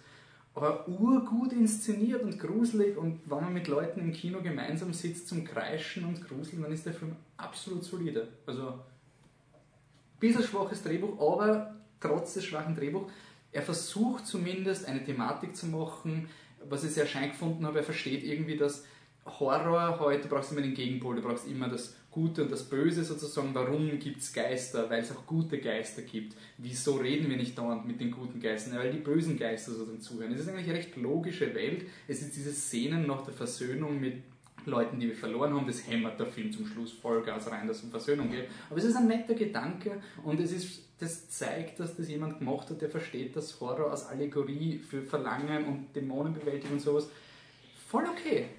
Voll okay. Hat Probleme, die unterschreibe ich sofort, wenn irgendjemand kommt und sagt, das und das und das stimmt nicht, das war nicht so gut geschaut. Ja, voll, voll. Weiß ich. Aber ich habe mich so gruselt und er hat das Herz am richtigen Fleck, auch wenn er der dritte Teil ist. Voll okay. Also empfehlenswert. Dann gehen wir weiter zu einem Film, den wir schon bei der Biennale gecovert haben, aber der jetzt auch regulär im Kino ist, nämlich Listen Up Philip. Sehr gut. Listen Up Philip von Alex Ross Perry hat auch ein Drehbuch geschrieben und in der Hauptrolle Jason Schwartzman als ein unglaublich unsympathischer Schriftsteller. Jason Schwartzman ist wer? Jason Schwartzman kennt man aus jedem einzelnen Wes Anderson-Film oder aus der Bored to Death Serie oder aus dem neu rauskommenden Film. Ähm, es spielt den unglaublich unsympathischen äh, Schriftsteller, der sein zweites Buch gerade publiziert und da halt immer wieder Probleme stößt. Er ist egomanisch bis zum Geht immer, zieht dann auch seine Freundin, gespielt von Elisabeth Moss, mit rein, die ich dann halt nimmer mit ihm aushaltet und äh, quasi ihn rauswirft. Er geht aber nicht und dann geht er aber doch, weil er sich dann dazu entschließt und dann trifft er auf Jonathan Price, den der Wolf von Game of Thrones kennt. Nein, den kenne ich auch aus Flucht der Karibik. Aber anscheinend hat er James Bond mitgespielt. Aber ich kenne ihn aus Flucht der Karibik. Nein, aber Bond Bösewicht. Brasil? Da war er der Hauptdarsteller. Ja, das kann auch sein. Nein, aber er hat in James Bond auch gespielt. In, in Mann mit Moment, da, da, das ist Christopher Lee, wenn du sagst, nein, nein, nein, nein Jonathan Price hat in einem James Bond mitgespielt. Ich glaube so. Ja, James Bond, der Morgen stirbt nie. Ah, er war der Deutsche. Ja, voll, er war der Medienmogul. Ja, schon. Aber ja, ich kenne ihn aus Game of Thrones. Auf jeden Fall, ähm, Jonathan Price spielt den alten, exzentrischen, unausstehlichen ähm, Schriftsteller, der dann den jungen, unausstehlichen Schriftsteller unter seine Fittiche nimmt und Jason Schwartzman ähm, unterrichtet dann mal auf einer Uni, weil es anscheinend ureinfach einen Job auf der Uni zu kriegen in Amerika für kreatives Schreiben. Und ähm, Sicher überhaupt nicht überlaufen. und ah, es ist einfach so, der Film ist gut und die schauspielerischen Leistungen sind exzellent und es ist, ja, ich glaube, es ist, ah, ich weiß es leider wirklich nicht mehr, aber ich glaube, er ist auf jeden Fall auf Film gedreht. Ich bilde mein 16 mm, könnte aber auch 35, das steht glaube ich in meiner Kritik.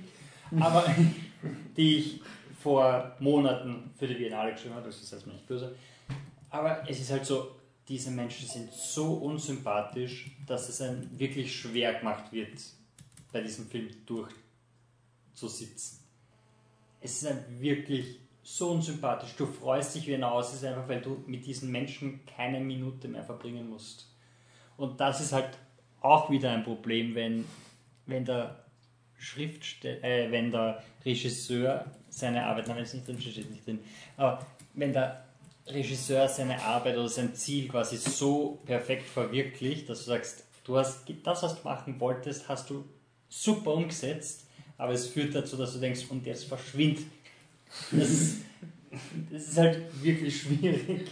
Aber der Film ist interessant und gut. Wie gesagt, die Performances sind, sind toll, aber die meiste Zeit verbringst du halt mit Jason Schwartzman und mit dem Jonathan Price und die sind unsympathisch und unausstehlich bis zum Geht nimmer. Und die Kate Moss tut einem dann ein bisschen leid, weil sie ist eine gute Schauspielerin und sie ist so lieb und dann taucht der Typ wieder auf und du willst einfach, dass er weggeht, weil er nur schlecht für sie ist. Und was der Film auch interessant ist, ist, er folgt am Anfang natürlich Jason Schwartzman und dann wechselt er ein bisschen durch, dann folgt er eine Zeit lang der Elizabeth Moss und dann in Jonathan Price und dann hupft er wieder zum Jason Schwartzman, sind äh, Monate dazwischen vergangen, der hat sich ein bisschen verändert. Und man freut sich halt so, wenn, wenn man ihr folgt, weil das ist so eine nette Geschichte und du denkst so, ja, ich endlich mal eine Hauptdarstellerin quasi, mit der man mitfiebern kann. Und dann kommen halt wieder die zwei, die du nicht magst. Und beim Jonathan Price denkst halt so, ach, das ist, wird halt wirklich gezeigt, wo es schiefgegangen ist in seiner Karriere und wo er angefangen hat, nur noch ein Arschloch zu sein. Also der Charakter. Aber es ist nicht der Fehler des. Ist es jetzt ein. Es ist kein Fehler, es war das Ziel des Regisseurs und er hat so gut umgesetzt, dass es schwierig ist, ihn anzuschauen, weil die sind einfach Arschlöcher ohne Grenzen, diese Typen. Die sind unpackbar. Der Alte macht den Jungen die ganze Zeit fertig, indem er ihn so halbert aufbaut und ihn dann aber doch immer wieder den Deckel drauf gibt, um sich selber was zu beweisen und sie gehen auf seine Tochter losgespielt von der Christa Ritter oder Christina Ritter. Ähm, sie ist nicht besonders lang da. Ähm, und ja, ein guter Film, aber halt zu anstrengend zum Schauen, um zu sagen können, so, boah, die müsst ihr euch anschauen, weil es ist halt wirklich so, wenn du mit diesen, diese Menschen wirklich treffen würdest und zwei Stunden mit denen an einem Tisch sitzen würdest, würdest du ihnen einen Goschen haben. Und zwar nicht nach zwei Stunden, sondern viel früher. Und super, wenn das dein Ziel ist, gratuliere, aber also ein empfehlenswert, weil es ist ein gut gemachter Film und es ist eine interessante Handlung, aber für ein sehr gut ist es halt, habe ich zu viel Hass. ja.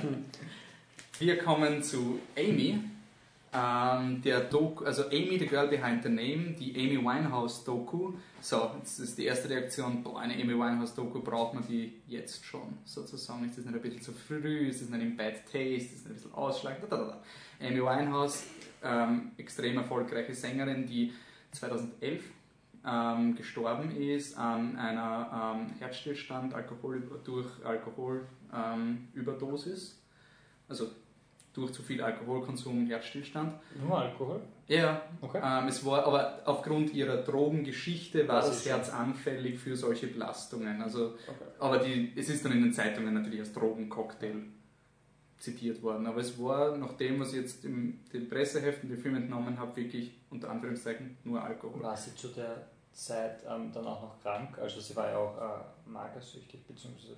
Das weiß ich gar nicht mehr so genau, ob das, ob das, ob das überwältigt, ob das bewältigt. wahrscheinlich gesagt. Ähm, das ist ein Film, der, den ich geschaut habe unter viel, viel Hype, weil der Regisseur ist der Asif Kapadia, der hat gemacht Senna. Wer Senna nicht gesehen hat, unbedingt schauen. Das ist eine absolut grenzgeniale Doku über den Ayrton, Ayrton Senna, Ayrton Senna. ein äh, Formel 1 Fahrer und das ist wirklich ein Film, selbst wenn man sich nicht für Formel 1 interessiert, er ist so gut. Also absoluter Top-Film, auch wenn es eine Doku ist. Es gibt wenige Filme, die so spannend sind wie diese Doku. Ähm, dann habe ich das sozusagen in allen Podcasts, die ich gehört habe, auch schon gehört, wie toll Amy ist. The Girl Behind the Name war so ein super Film, so ein super Film. So, gut, mit massivem Hype eben reingegangen, bin im drin gesessen und bin so gesessen. mhm, mhm.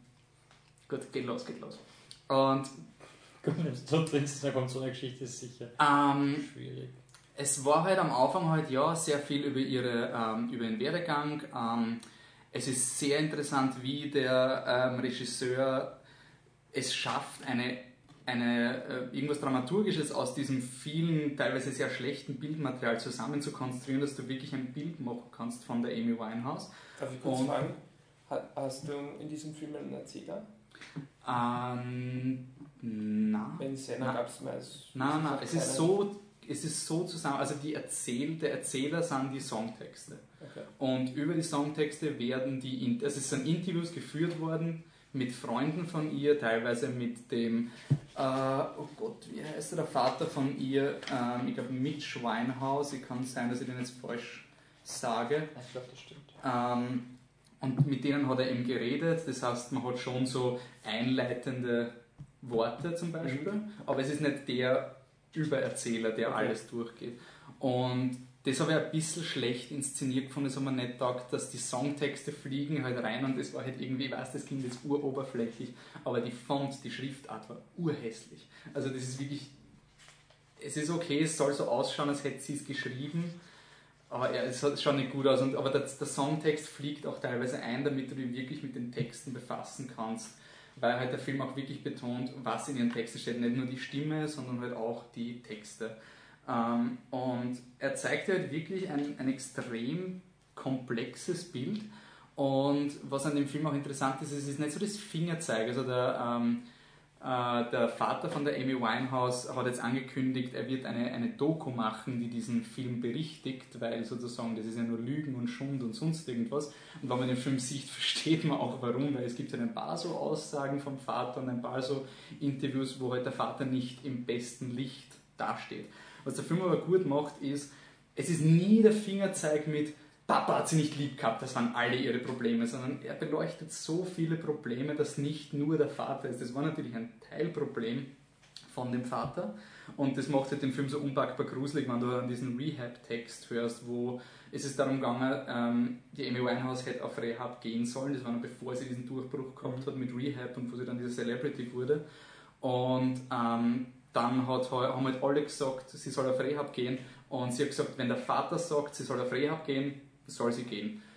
Und dann gehe ich. Und der Vater hat gesagt, nein. Und halt auch in einem Interview hört man den Vater von ihr sagen, nein, nein, sie hat das nicht braucht oder sowas. Also sie, sie, sie soll das selber bewältigen. Und dann hörst du den Songtext, they tried to make me go to rehab, but daddy said no. Und, und die erste Stunde war ich nicht so drin und gegen Ende des Filmes war ich, glaube ich, fast.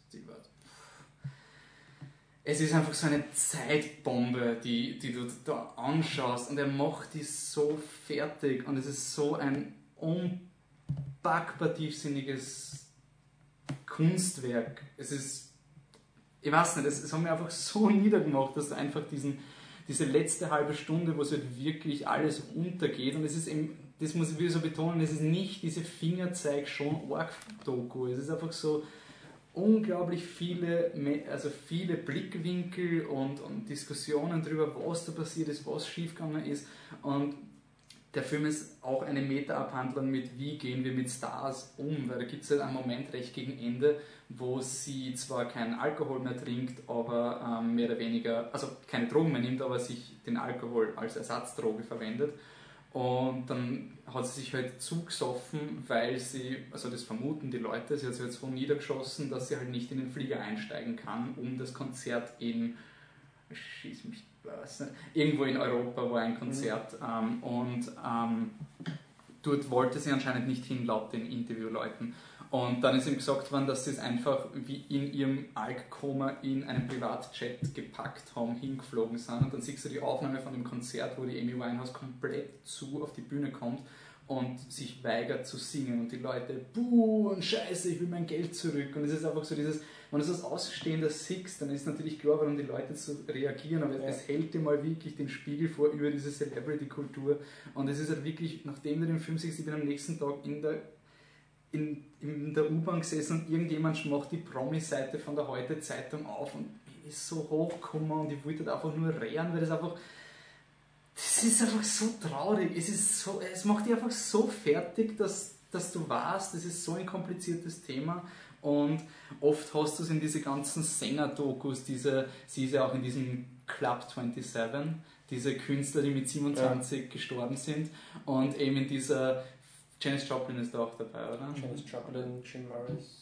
Und irgendwie ist mir das immer so vorgekommen in diesen Dokus, wenn man die so was die große Charts show und diese ganzen Dinge, weil immer, dann wird das immer so ein bisschen nicht glorifiziert. Das ist schon tragisch, aber ist halt dann passiert. Sind sie halt mit 27 eingegangen. Aber es ist ursuper Künstler und was der Candle that burns brightest genau. lives twice as short. So wird das immer inszeniert. Und in diesem Film merkst du einfach, was da im Hintergrund vorgeht du, du fangst darüber an, so viel nachzudenken über ihre Songtexte. Was, waren das jetzt Hilferufe? War das einfach, wahrscheinlich kein Hilferuf, sondern einfach, was sie sich in dem Moment gedacht hat. Es ist ein unpackbar guter Film. Also ich finde den so toll. Ich finde, man soll den auf jeden Fall sehen. Er ist ein sehr gut, aber ich habe schon wirklich überlegen müssen. Er, er, er hat mich so so mitgenommen und ich finde ihn wirklich, wirklich toll. Ich finde, es ist die Doku, ich meine, ich hoffe, das ist jetzt blöd, das kann ich nicht sagen. Es ist der Film, den ich gesehen habe, den ich derzeit am besten finde. Jahr, ich kann nicht sagen, es ist die beste Doku des Jahres, weil ich habe keine Doku derzeit gesehen. Aber ich würde sagen, naja, diesen Blockbuster. Film... Blockbuster, okay. Nein, aber wirklich, wirklich unbedingt anschauen. Ich finde den Film so, sowas von super und es, ich will ihn nicht mit Senna vergleichen, weil Senna ist wahrscheinlich noch eine Ebene höher, ich weiß es nicht. Aber Hattest du vorher eine Meinung zu Amy Winehouse? Nein, überhaupt nicht. Es war wie Senna. Also ich habe halt ihre Lieder gekannt, aber nicht einmal so, dass ich singen hätte können. Also in einer Karaoke-Bar hätte ich es nicht singen können im Vergleich zu Surfing Bird.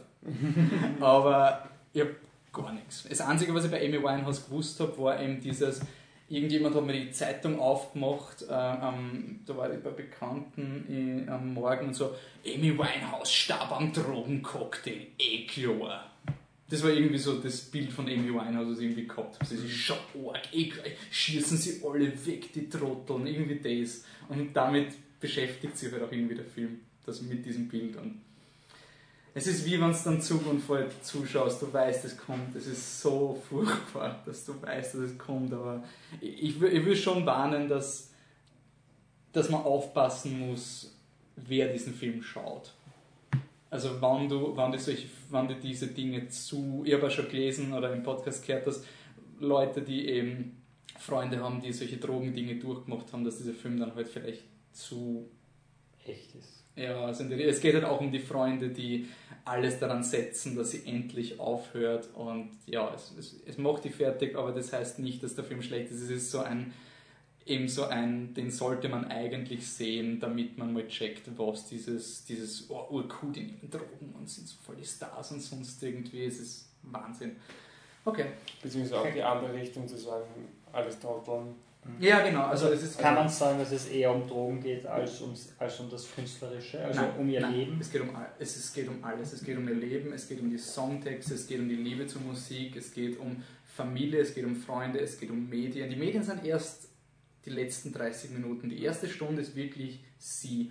Und ich würde den Film unbedingt ein zweites Mal sehen, weil einfach, wie sie sich verändert, wie sie die Interviews gibt und dass sie sich am Anfang kein Blatt vor den Mund nimmt und du dann am Ende merkst, sie, sie protestiert nicht mehr, sie protestiert nur mehr, indem sie Alkohol trinkt und sich ruiniert, weil sie irgendwie nicht mehr kann. Und ja, ja. Heavy stuff. äh, ich habe keine Überleitung, Entschuldigung. Naja, Heavy Stuff. Das wäre nicht übertrieben, aber. Bevor Naja, wobei. Während, während, der, Wobei, während der Wolf geweint, auch geweint hat. Mach Ich habe nicht geweint, ich habe fast geweint. Ich hab nie, es war nicht so, so ruinierend wie Still Alice, aber es war künstlerisch wertvoller als Still Alice. Ähm, ja, kommen wir, man braucht Freunde, um solche Dinge zu machen, deswegen gibt es das Social-Segment. Das Social-Segment ist doch ein super Name für den Film, oder? Ja. Eigentlich.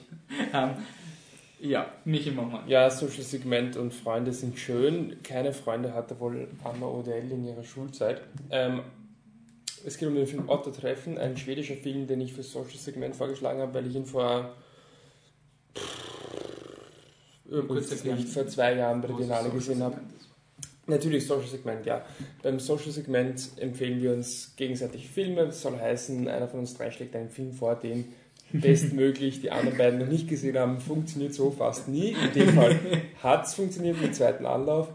Und ähm, mit dem Hintergrund, dass man den Film Gern halt, geschehen. dass der Vorgeschlagene halt den Film gut findet und das aber nicht nur seine egoistischen Perspektive, sondern auch meint, die anderen könnten darin auch was sehen oder könnten den auch gut finden. Gut, Ich will festhalten, Curse of Chucky, ich habe ehrlich geglaubt, dass ihr was in dem Film finden könnt. Ich will nicht zu angefressen mit der Patrick. Also, ähm, ja, gut, dann kommen wir zu dem Film. Es ist Autotreffen von der schwedischen Künstlerin Anna Odell. Es ist ihr Debütfilm. Ich weiß nicht, ob sie vorhat, noch mehrere Filme zu machen. Ich glaube nicht, dass sie da jetzt an was dran ist. Weiß nicht. Ähm, definiert sich aber, glaube ich, in erster Linie als Künstlerin, als Performance-Künstlerin. Und sie stellt da wohl, also nochmal kurz, das ist ein Film, den ich vor zwei Jahren auf der Biennale gesehen habe. Seither habe ich ihn nochmal gesehen, also ich hoffe, dass ich halbwegs noch ähm, einen Überblick habe über die Story und so weiter. Die kriegen Ähm, wir zusammen. Die kriegen wir zusammen. ist nicht zu kompliziert. Nein.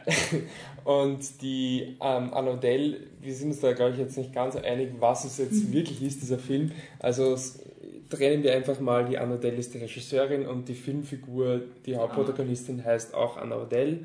Ob das jetzt eine Biografie ist oder nicht, sei dahingestellt. Sie heißt jedenfalls auch Anna Odell.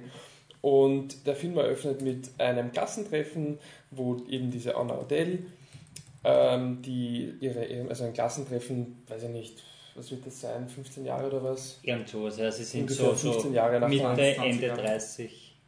20 Jahre. 20 Jahre, okay, 20 Jahre nach der Matura, schätze ich, oder? Ja.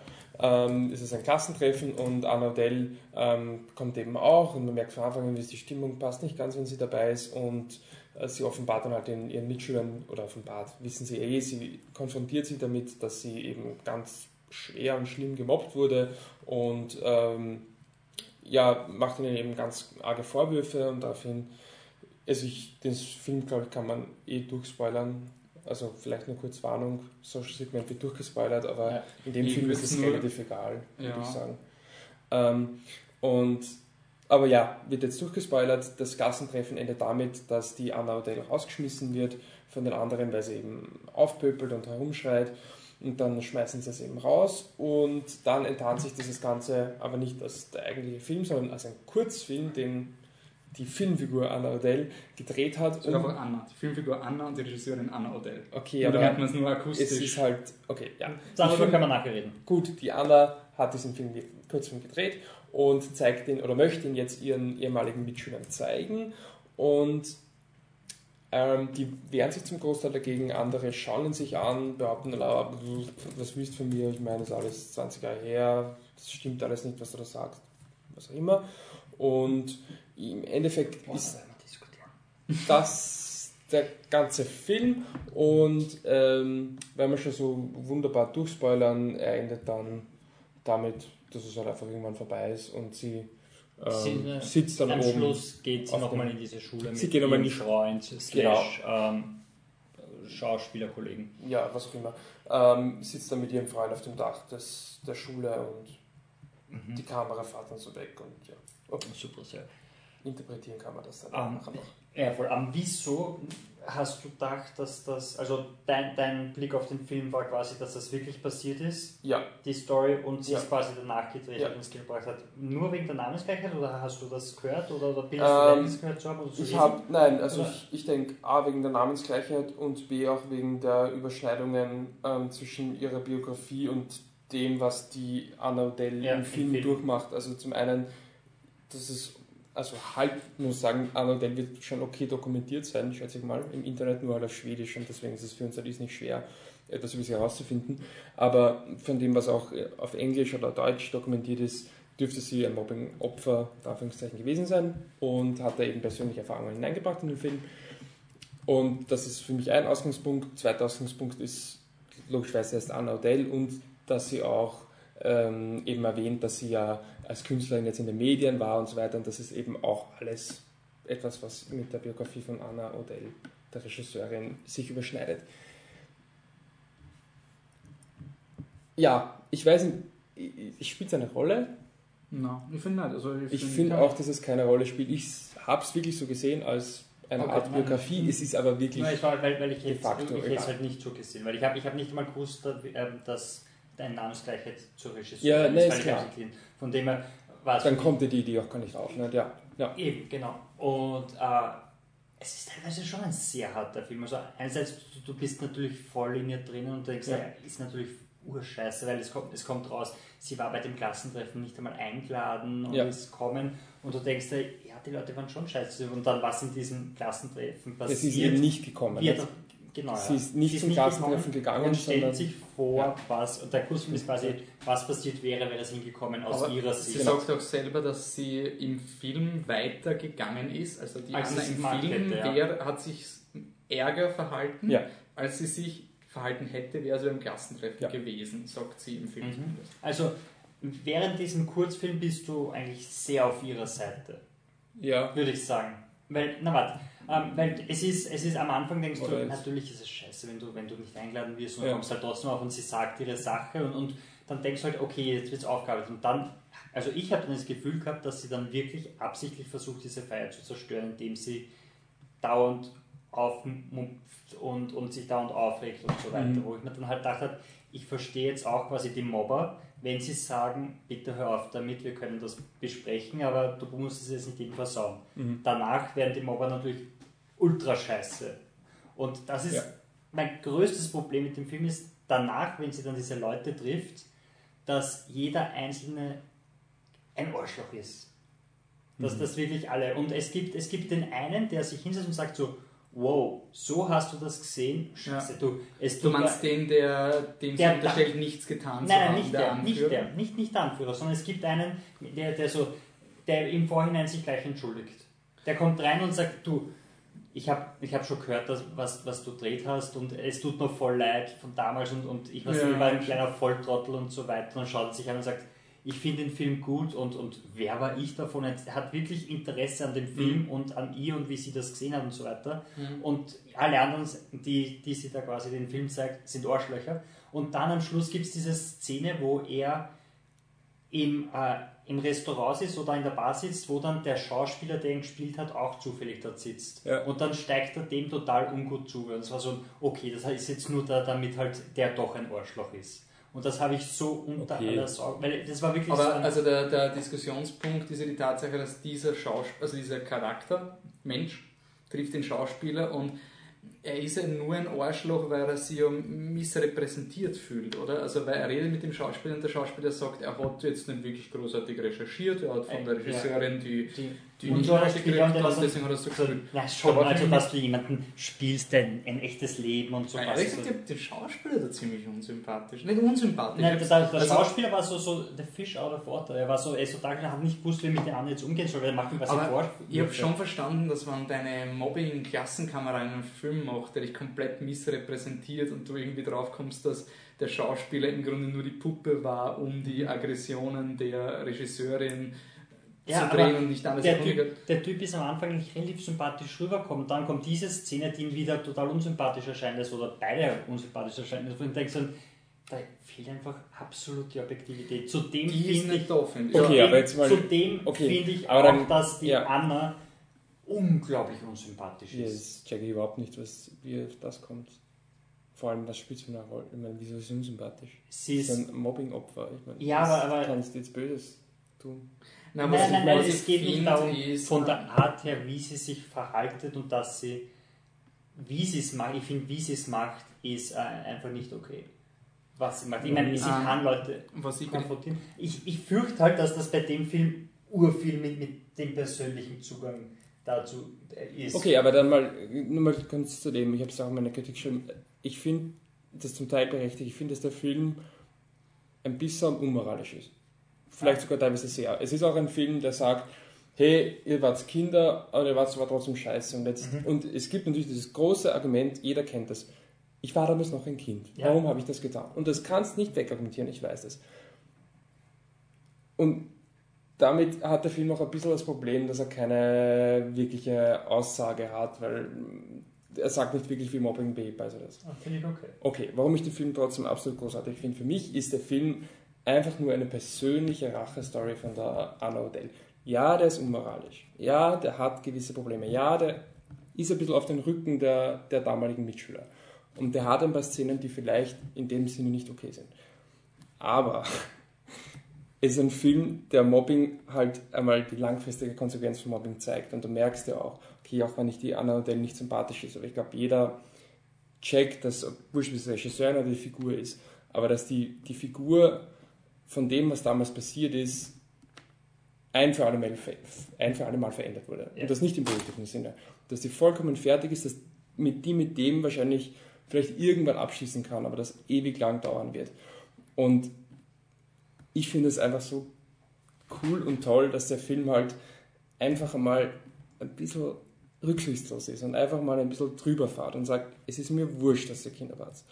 Und es ist mir wurscht, dass das alles bisschen unmoralisch ist. Weil mich fällt es an und das, was damals passiert war, ist nicht okay. Und das ist jetzt meine Rache und zack und aus. Und dass er. Nein, aber ernsthaft, für Ja, mich ist es das. Ähm, und dass er davon ausgehend, dass er dann aber auch sogar noch es schafft, eben einen wirklich optimistischen Schluss zu finden, sagt, okay, jetzt war ich einmal das Arschloch, aber jetzt sitze ich oben auf dem Dach von der Schule und alles fliegt weg und die Musik ist locker leicht und irgendwie, ich habe jetzt einen Schritt nach vorne gemacht. Das finde ich persönlich einfach so cool und toll und super an dem Film, dass er halt wirklich einen Schritt nach vorne geht. Okay, ich finde den Film auch super. Also das ist jetzt nicht der Ja. Film scheiße wegen bla Aber ich finde, es ist schwierig, wenn die Hauptdarstellerin so sympathisch ist wie sie. Ja gut, das finde ich eben nicht. Ähm, und Ähm, und was- was, auch mein Problem ist, ähm, für mich war es teilweise so, dass ich eher in der Rolle von den Leuten drin war, die, die sagen so, ja, du warst als Kind komisch und deshalb wollte man, weil so der eine, der sagt, ich habe halt nie was mit dir zu tun gehabt und ich habe nicht, ich habe keinen Zugang zu dir gefunden, deshalb habe ich einfach nie mit dir geredet. Und dann Ja, ja, das ist, ein, das ist ein, ein Zugang, deshalb ist er kein, kein Arschloch. Nein, nein, eh nicht. Aber es ist einfach dieses, wenn sie sie als Kind so ähnlich war, wie sie es jetzt ist, dann verstehe ich das absolut. Und was, das, dass sie gemobbt wurde. nein, nicht, dass sie gemobbt wurde, sondern dass wenn ein Typ sagt, so ein, ich habe keine Basis mit dir, ich bin mit dir nicht zurechtkommen und ich habe dich nie beleidigt, ich habe Aber dich der Film beschimpft. konfrontiert die Leute ja dann damit, dass sie nicht so schuldlos waren, wie sie tun. Er konfrontiert sie ja damit, dass du sagst, okay, aber du hast halt trotzdem mitgemacht. Ja, aber, Aber der, der nein, hat das interessant gefunden. Irgendwie ist- hat sich niemand dazu bekannt, irgendwas zu machen. Das habe ich ziemlich interessant gefunden. Ähm, weil, wenn zum Beispiel der eine, ich nenne ihn jetzt den, den, den Schau, der Schauspieler-Fan, was der, der eine Typ, der dann zum Ja, Schluss ja. zum Schauspieler geht, der hat sich einmal im, im, alle, außer die zwei besten Freundinnen, die sie Ja. dann ausgeschlossen haben, das waren ja nicht große Rollen, oder? Außer der ganz zum Schluss, das ist Ja. dann der, der Player gewesen, oder? Ja, Den genau. sie zum Drück, der ist der mit Schmäh. Das ist der einzige von den Protagonisten, mit dem sie es wirklich, einer der Hauptakteure, und ich habe es halt irgendwie schwach gefunden, aber wenn das ein Tatsachenfilm ist, kann ich es ihm nicht unterstellen, dass sie nicht die Hauptakteure konfrontiert hat, sondern irgendein Typ, der sich überhaupt mal im Film suchen hat müssen.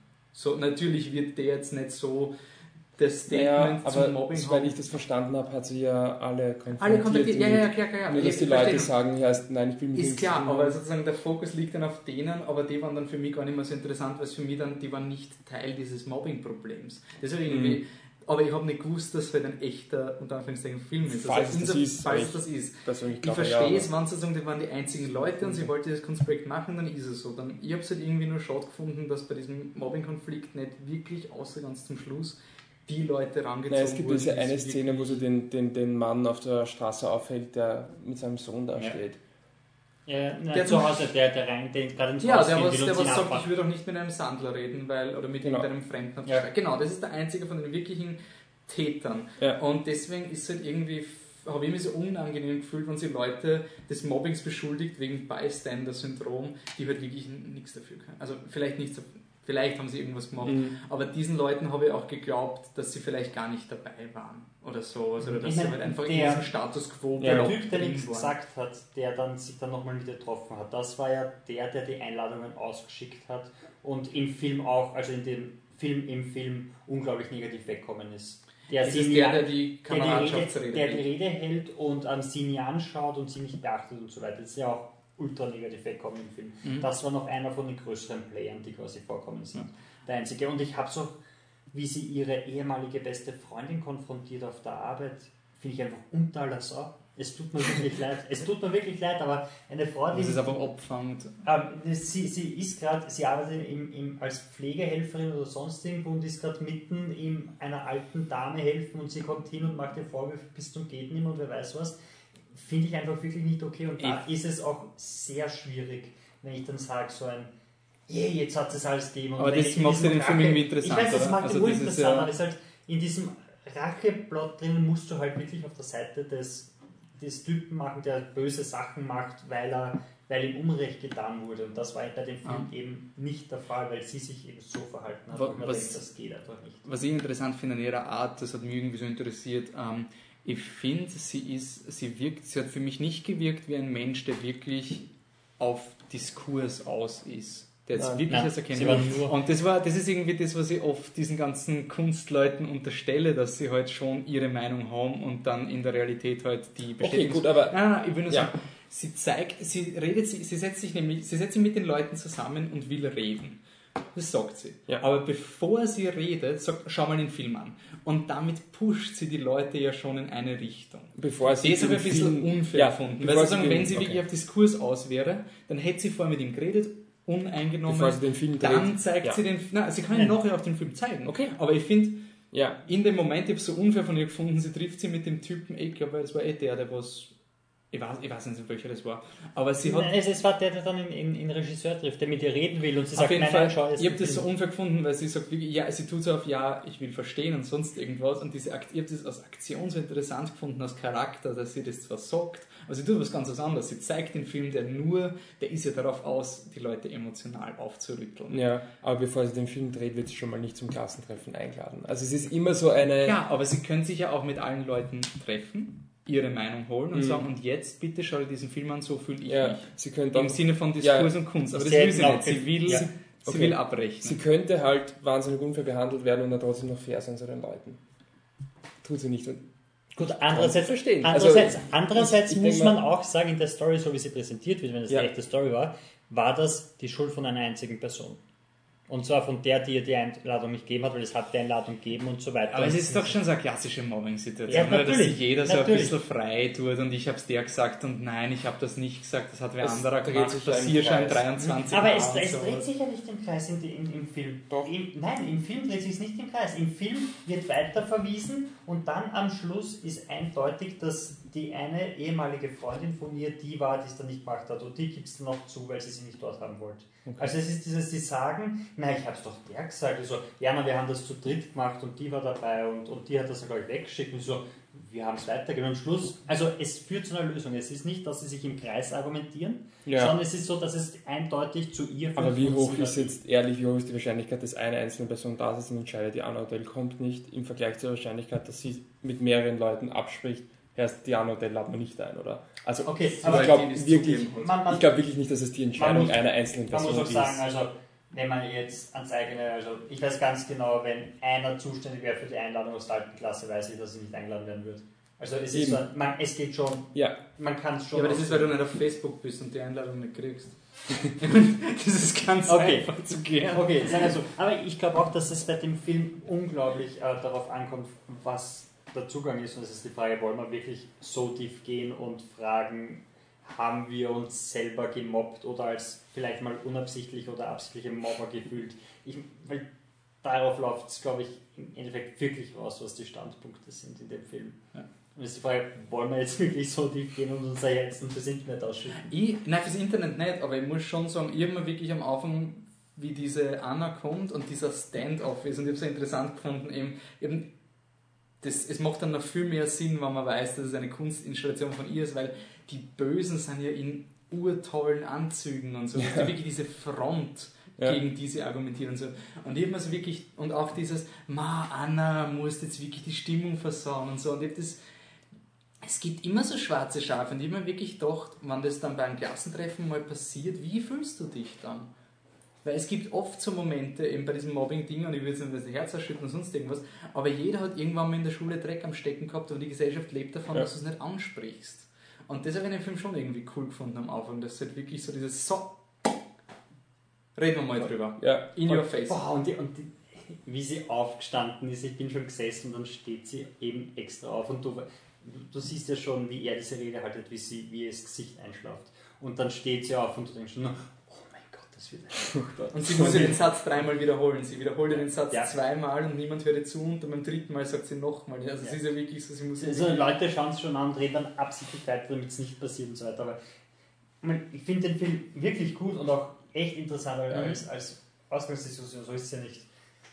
Aber sie ist halt schon sie ist halt auch sehr kunstpersonal. Also das, was Aber ist, es, ist es nicht eine klassische Vivian May? Ich meine, der ist schon besser als Finding Vivian Mayer. Aber ist es nicht auch so, dass der Film dir etwas gibt, was der Künstler vielleicht nicht absichtlich über sich preisgeben wollte? Also von wie wir über sie reden, wann das so ein Rachefeldzug Kunstinstallation ist, ist die Frage, ob sie das wirklich wollte, dass man sie so kritisch sieht und negativ oder sonst irgendwas. Also wer war, ob, vielleicht hat sie es absichtlich gemacht, weil sie so ultra offen ist und sie will gern provozieren und inszeniert sich absichtlich negativ. Unwahrscheinlich.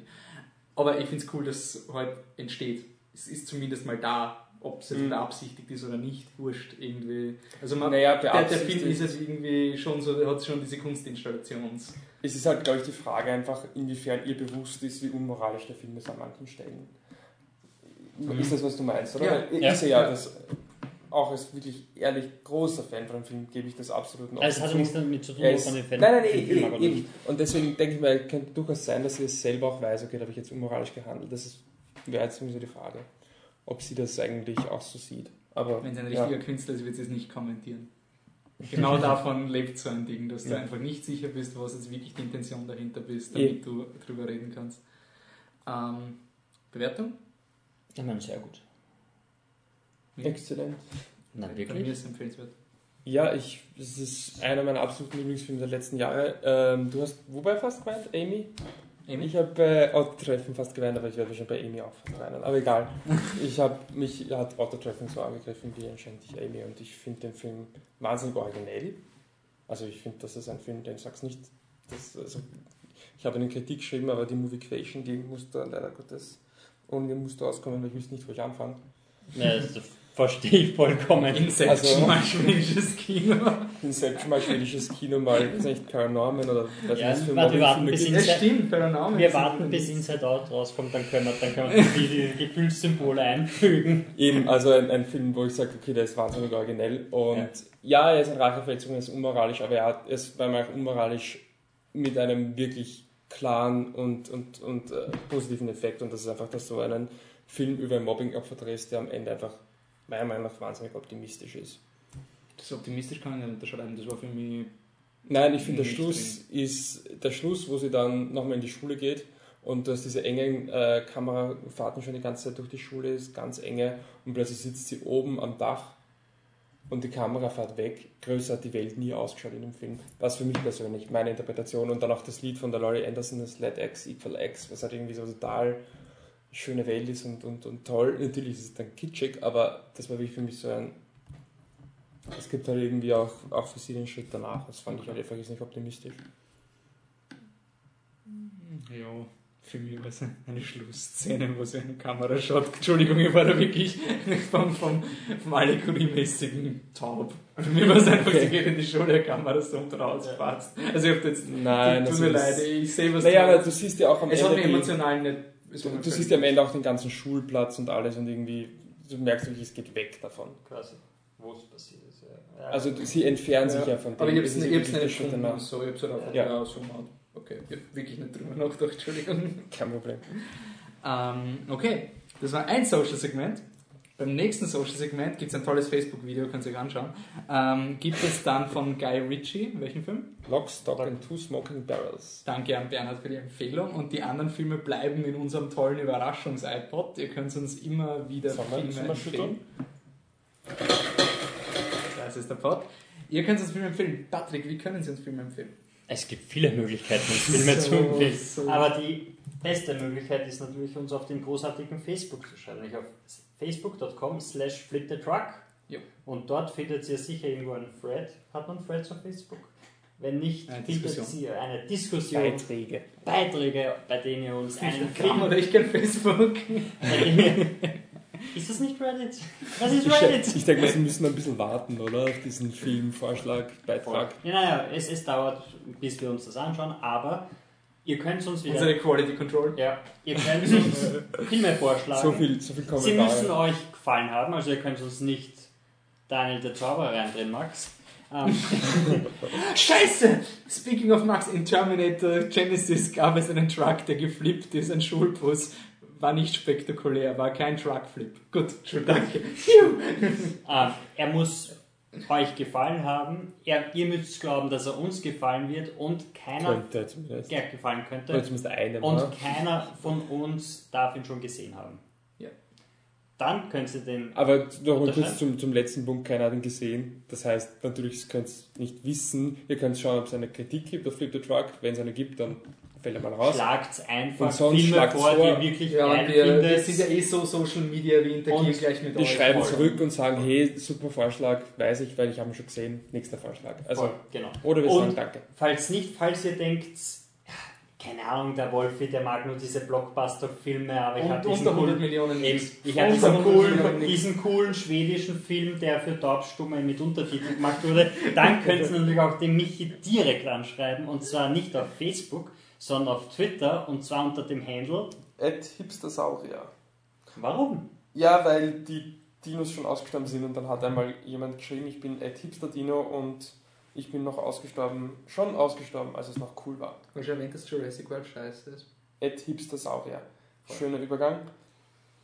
Wenn ihr der Meinung seid, dass Michael Bay noch ein, eine Filmperle kreiert hat, die wir nicht kennen, könnt ihr den Wolfi schreiben. What? Gibt's, äh, nur eine Frage, gibt es irgendeinen Michael Bay-Film, den wir alle drei nicht gesehen haben? Keine Ahnung, aber Der- wir werden, wir nicht werden nicht drüber nachdenken. The Rock habe ich nicht gesehen. Du hast The Rock nicht The Rock nicht gesehen. Ich glaube, den haben wir mal in der Schule geschaut. Ja. Leider. Pain and Gain? Also hast du gesehen wahrscheinlich. ja. Nein, ich habe Abtritt. Also, Nein, natürlich nicht. Ich habe noch 10 Minuten es ein Na schauen. Okay. Film ist. aber das Könnt man and Gain schauen. Ja, Also, okay. wenn ihr wollt, dass ich and Gain schaue, ich werde nicht drauf hören, Dann schreibt ihm auf Twitter at Flip unterstrich der Unterschied Truck von 43 Followers. Bei 50 passiert was? Das ist nix, wir kriegen ja keine 50. kriegt er seinen eigenen Twitter-Handle, weil er ist nicht mehr Flip the Truck, er ist der Crazy Robot. Genau. Dann wird sie meine ganzen Star Wars Perlen nur mehr auf dem separaten Channel kriegen oder sonst irgendwas. Ähm, Patrick, äh, Ja, wenn, wenn, wenn dir jemand sagen will, dass du genauso unsympathisch bist wie der Jason Schwartzman in Vietnam, wo soll sie dir das dann sagen? Mein Buch könnt ihr auf Amazon kaufen. hast du einen Kick, äh, hast du einen Kickstarter oder ein Patreon oder sowas? Ich habe vier Kickstarter, mindestens. Ähm, at Existent Coffee.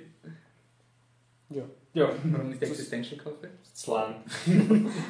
Ähm, sonst yes. könnt ihr uns auch noch natürlich ähm, über fliptetruck.com erreichen, indem ihr bei den viel diskutierten Beiträgen einfach kommentiert oder eine E-Mail an dass contact Patrick at lebt. fliptetruck.com.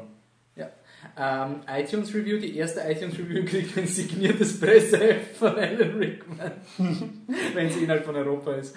Ähm, plus der Patrick legt dann noch eine Blu-ray, eine, eine verpackte, verpackte Blu-ray. Blu-ray, nicht Oder DVD? DVD? Blu-ray. Bluray, wir sind, wir Blu-ray. sind, wir haben Geld Für unsere Fans. dann. okay. Passt, dann sage ich danke fürs Zuhören. Beim nächsten Podcast gibt es dann zumindest Unfriended gibt's, den will ich auf jeden Fall schauen. Das ist dieser äh, Found Footage Horror, bla. Ähm, was gibt's denn noch? Ich schaue da gerade urtoll, uraktuell. Ant-Man gibt's noch, Amy kommt raus, Taxi Teheran, ähm, Pixels mit einem Sandler, das, soll sich, das ist sicher urlustig. Der Vatican Tapes, der ist sicher urtoll. Der- Spuren, Magic Mike. Äh, Pixar-Film schon. Na, der Pixar-Film kommt erst im Oktober, das heißt, wir können jetzt bis Oktober warten und lesen, wie toll er ist und wie Ja. super er ist. Und wie dass viele Menschen weinen. Und wie Welcher Film kreativ. ist Ähm, Inside Out. Inside Out. Aber äh, wir haben zumindest die Möglichkeit, den bald zu sehen. Dann. Aber es gibt auch noch White Dog, ein Film, den ich unbedingt sehen will. Okay. Vielleicht, weil es um Hunde geht, die die Weltherrschaft an sich reißen. Aber Ja. in erster Linie, weil es um Hunde geht, die die Weltherrschaft an sich Außerdem reißen. müssen wir ihn schon schauen, weil es ein ungarischer Film und wer ist Ungarin? Michels Freundin. Freundin! Ähm, ich habe Also mir überlegt, ob ich der kleine. Rabe Socke Teil 2 schaue, damit ich auch meinen Franchise habe von irgendwelchen kleinen Filmen. Hast du den ersten Teil gesehen? Nein, du hast Vivi und Tina 2 auch geschaut, ohne den ersten. Und der ist super. Es kommt auf Plan und Lotterbring. Genau. Ra Random Filmempfehlung. Bibi und Tina voll verhext. Also der zweite Teil. Der erste soll noch besser sein. Markus, kannst du jetzt bitte eine Kritik zum ersten Teil geben? Social Segment. gesehen? Nochmal Social Segment, Vivi und Tina der Leid. Nein, Ähm, Bibi und Tina 2. Margos Spuren kommt auch noch. Das ist der John Green Film, der angeblich ziemlich gut sein soll. Passt, wir hören jetzt auf, in den Kalender reinzuschauen und Filme zu zitieren. Danke wir fürs, eh nicht schauen. danke fürs Zuhören, uns Filme. Vielen Dank für eure Empfehlung und bis zum nächsten Mal. Ciao. Doodle-doo.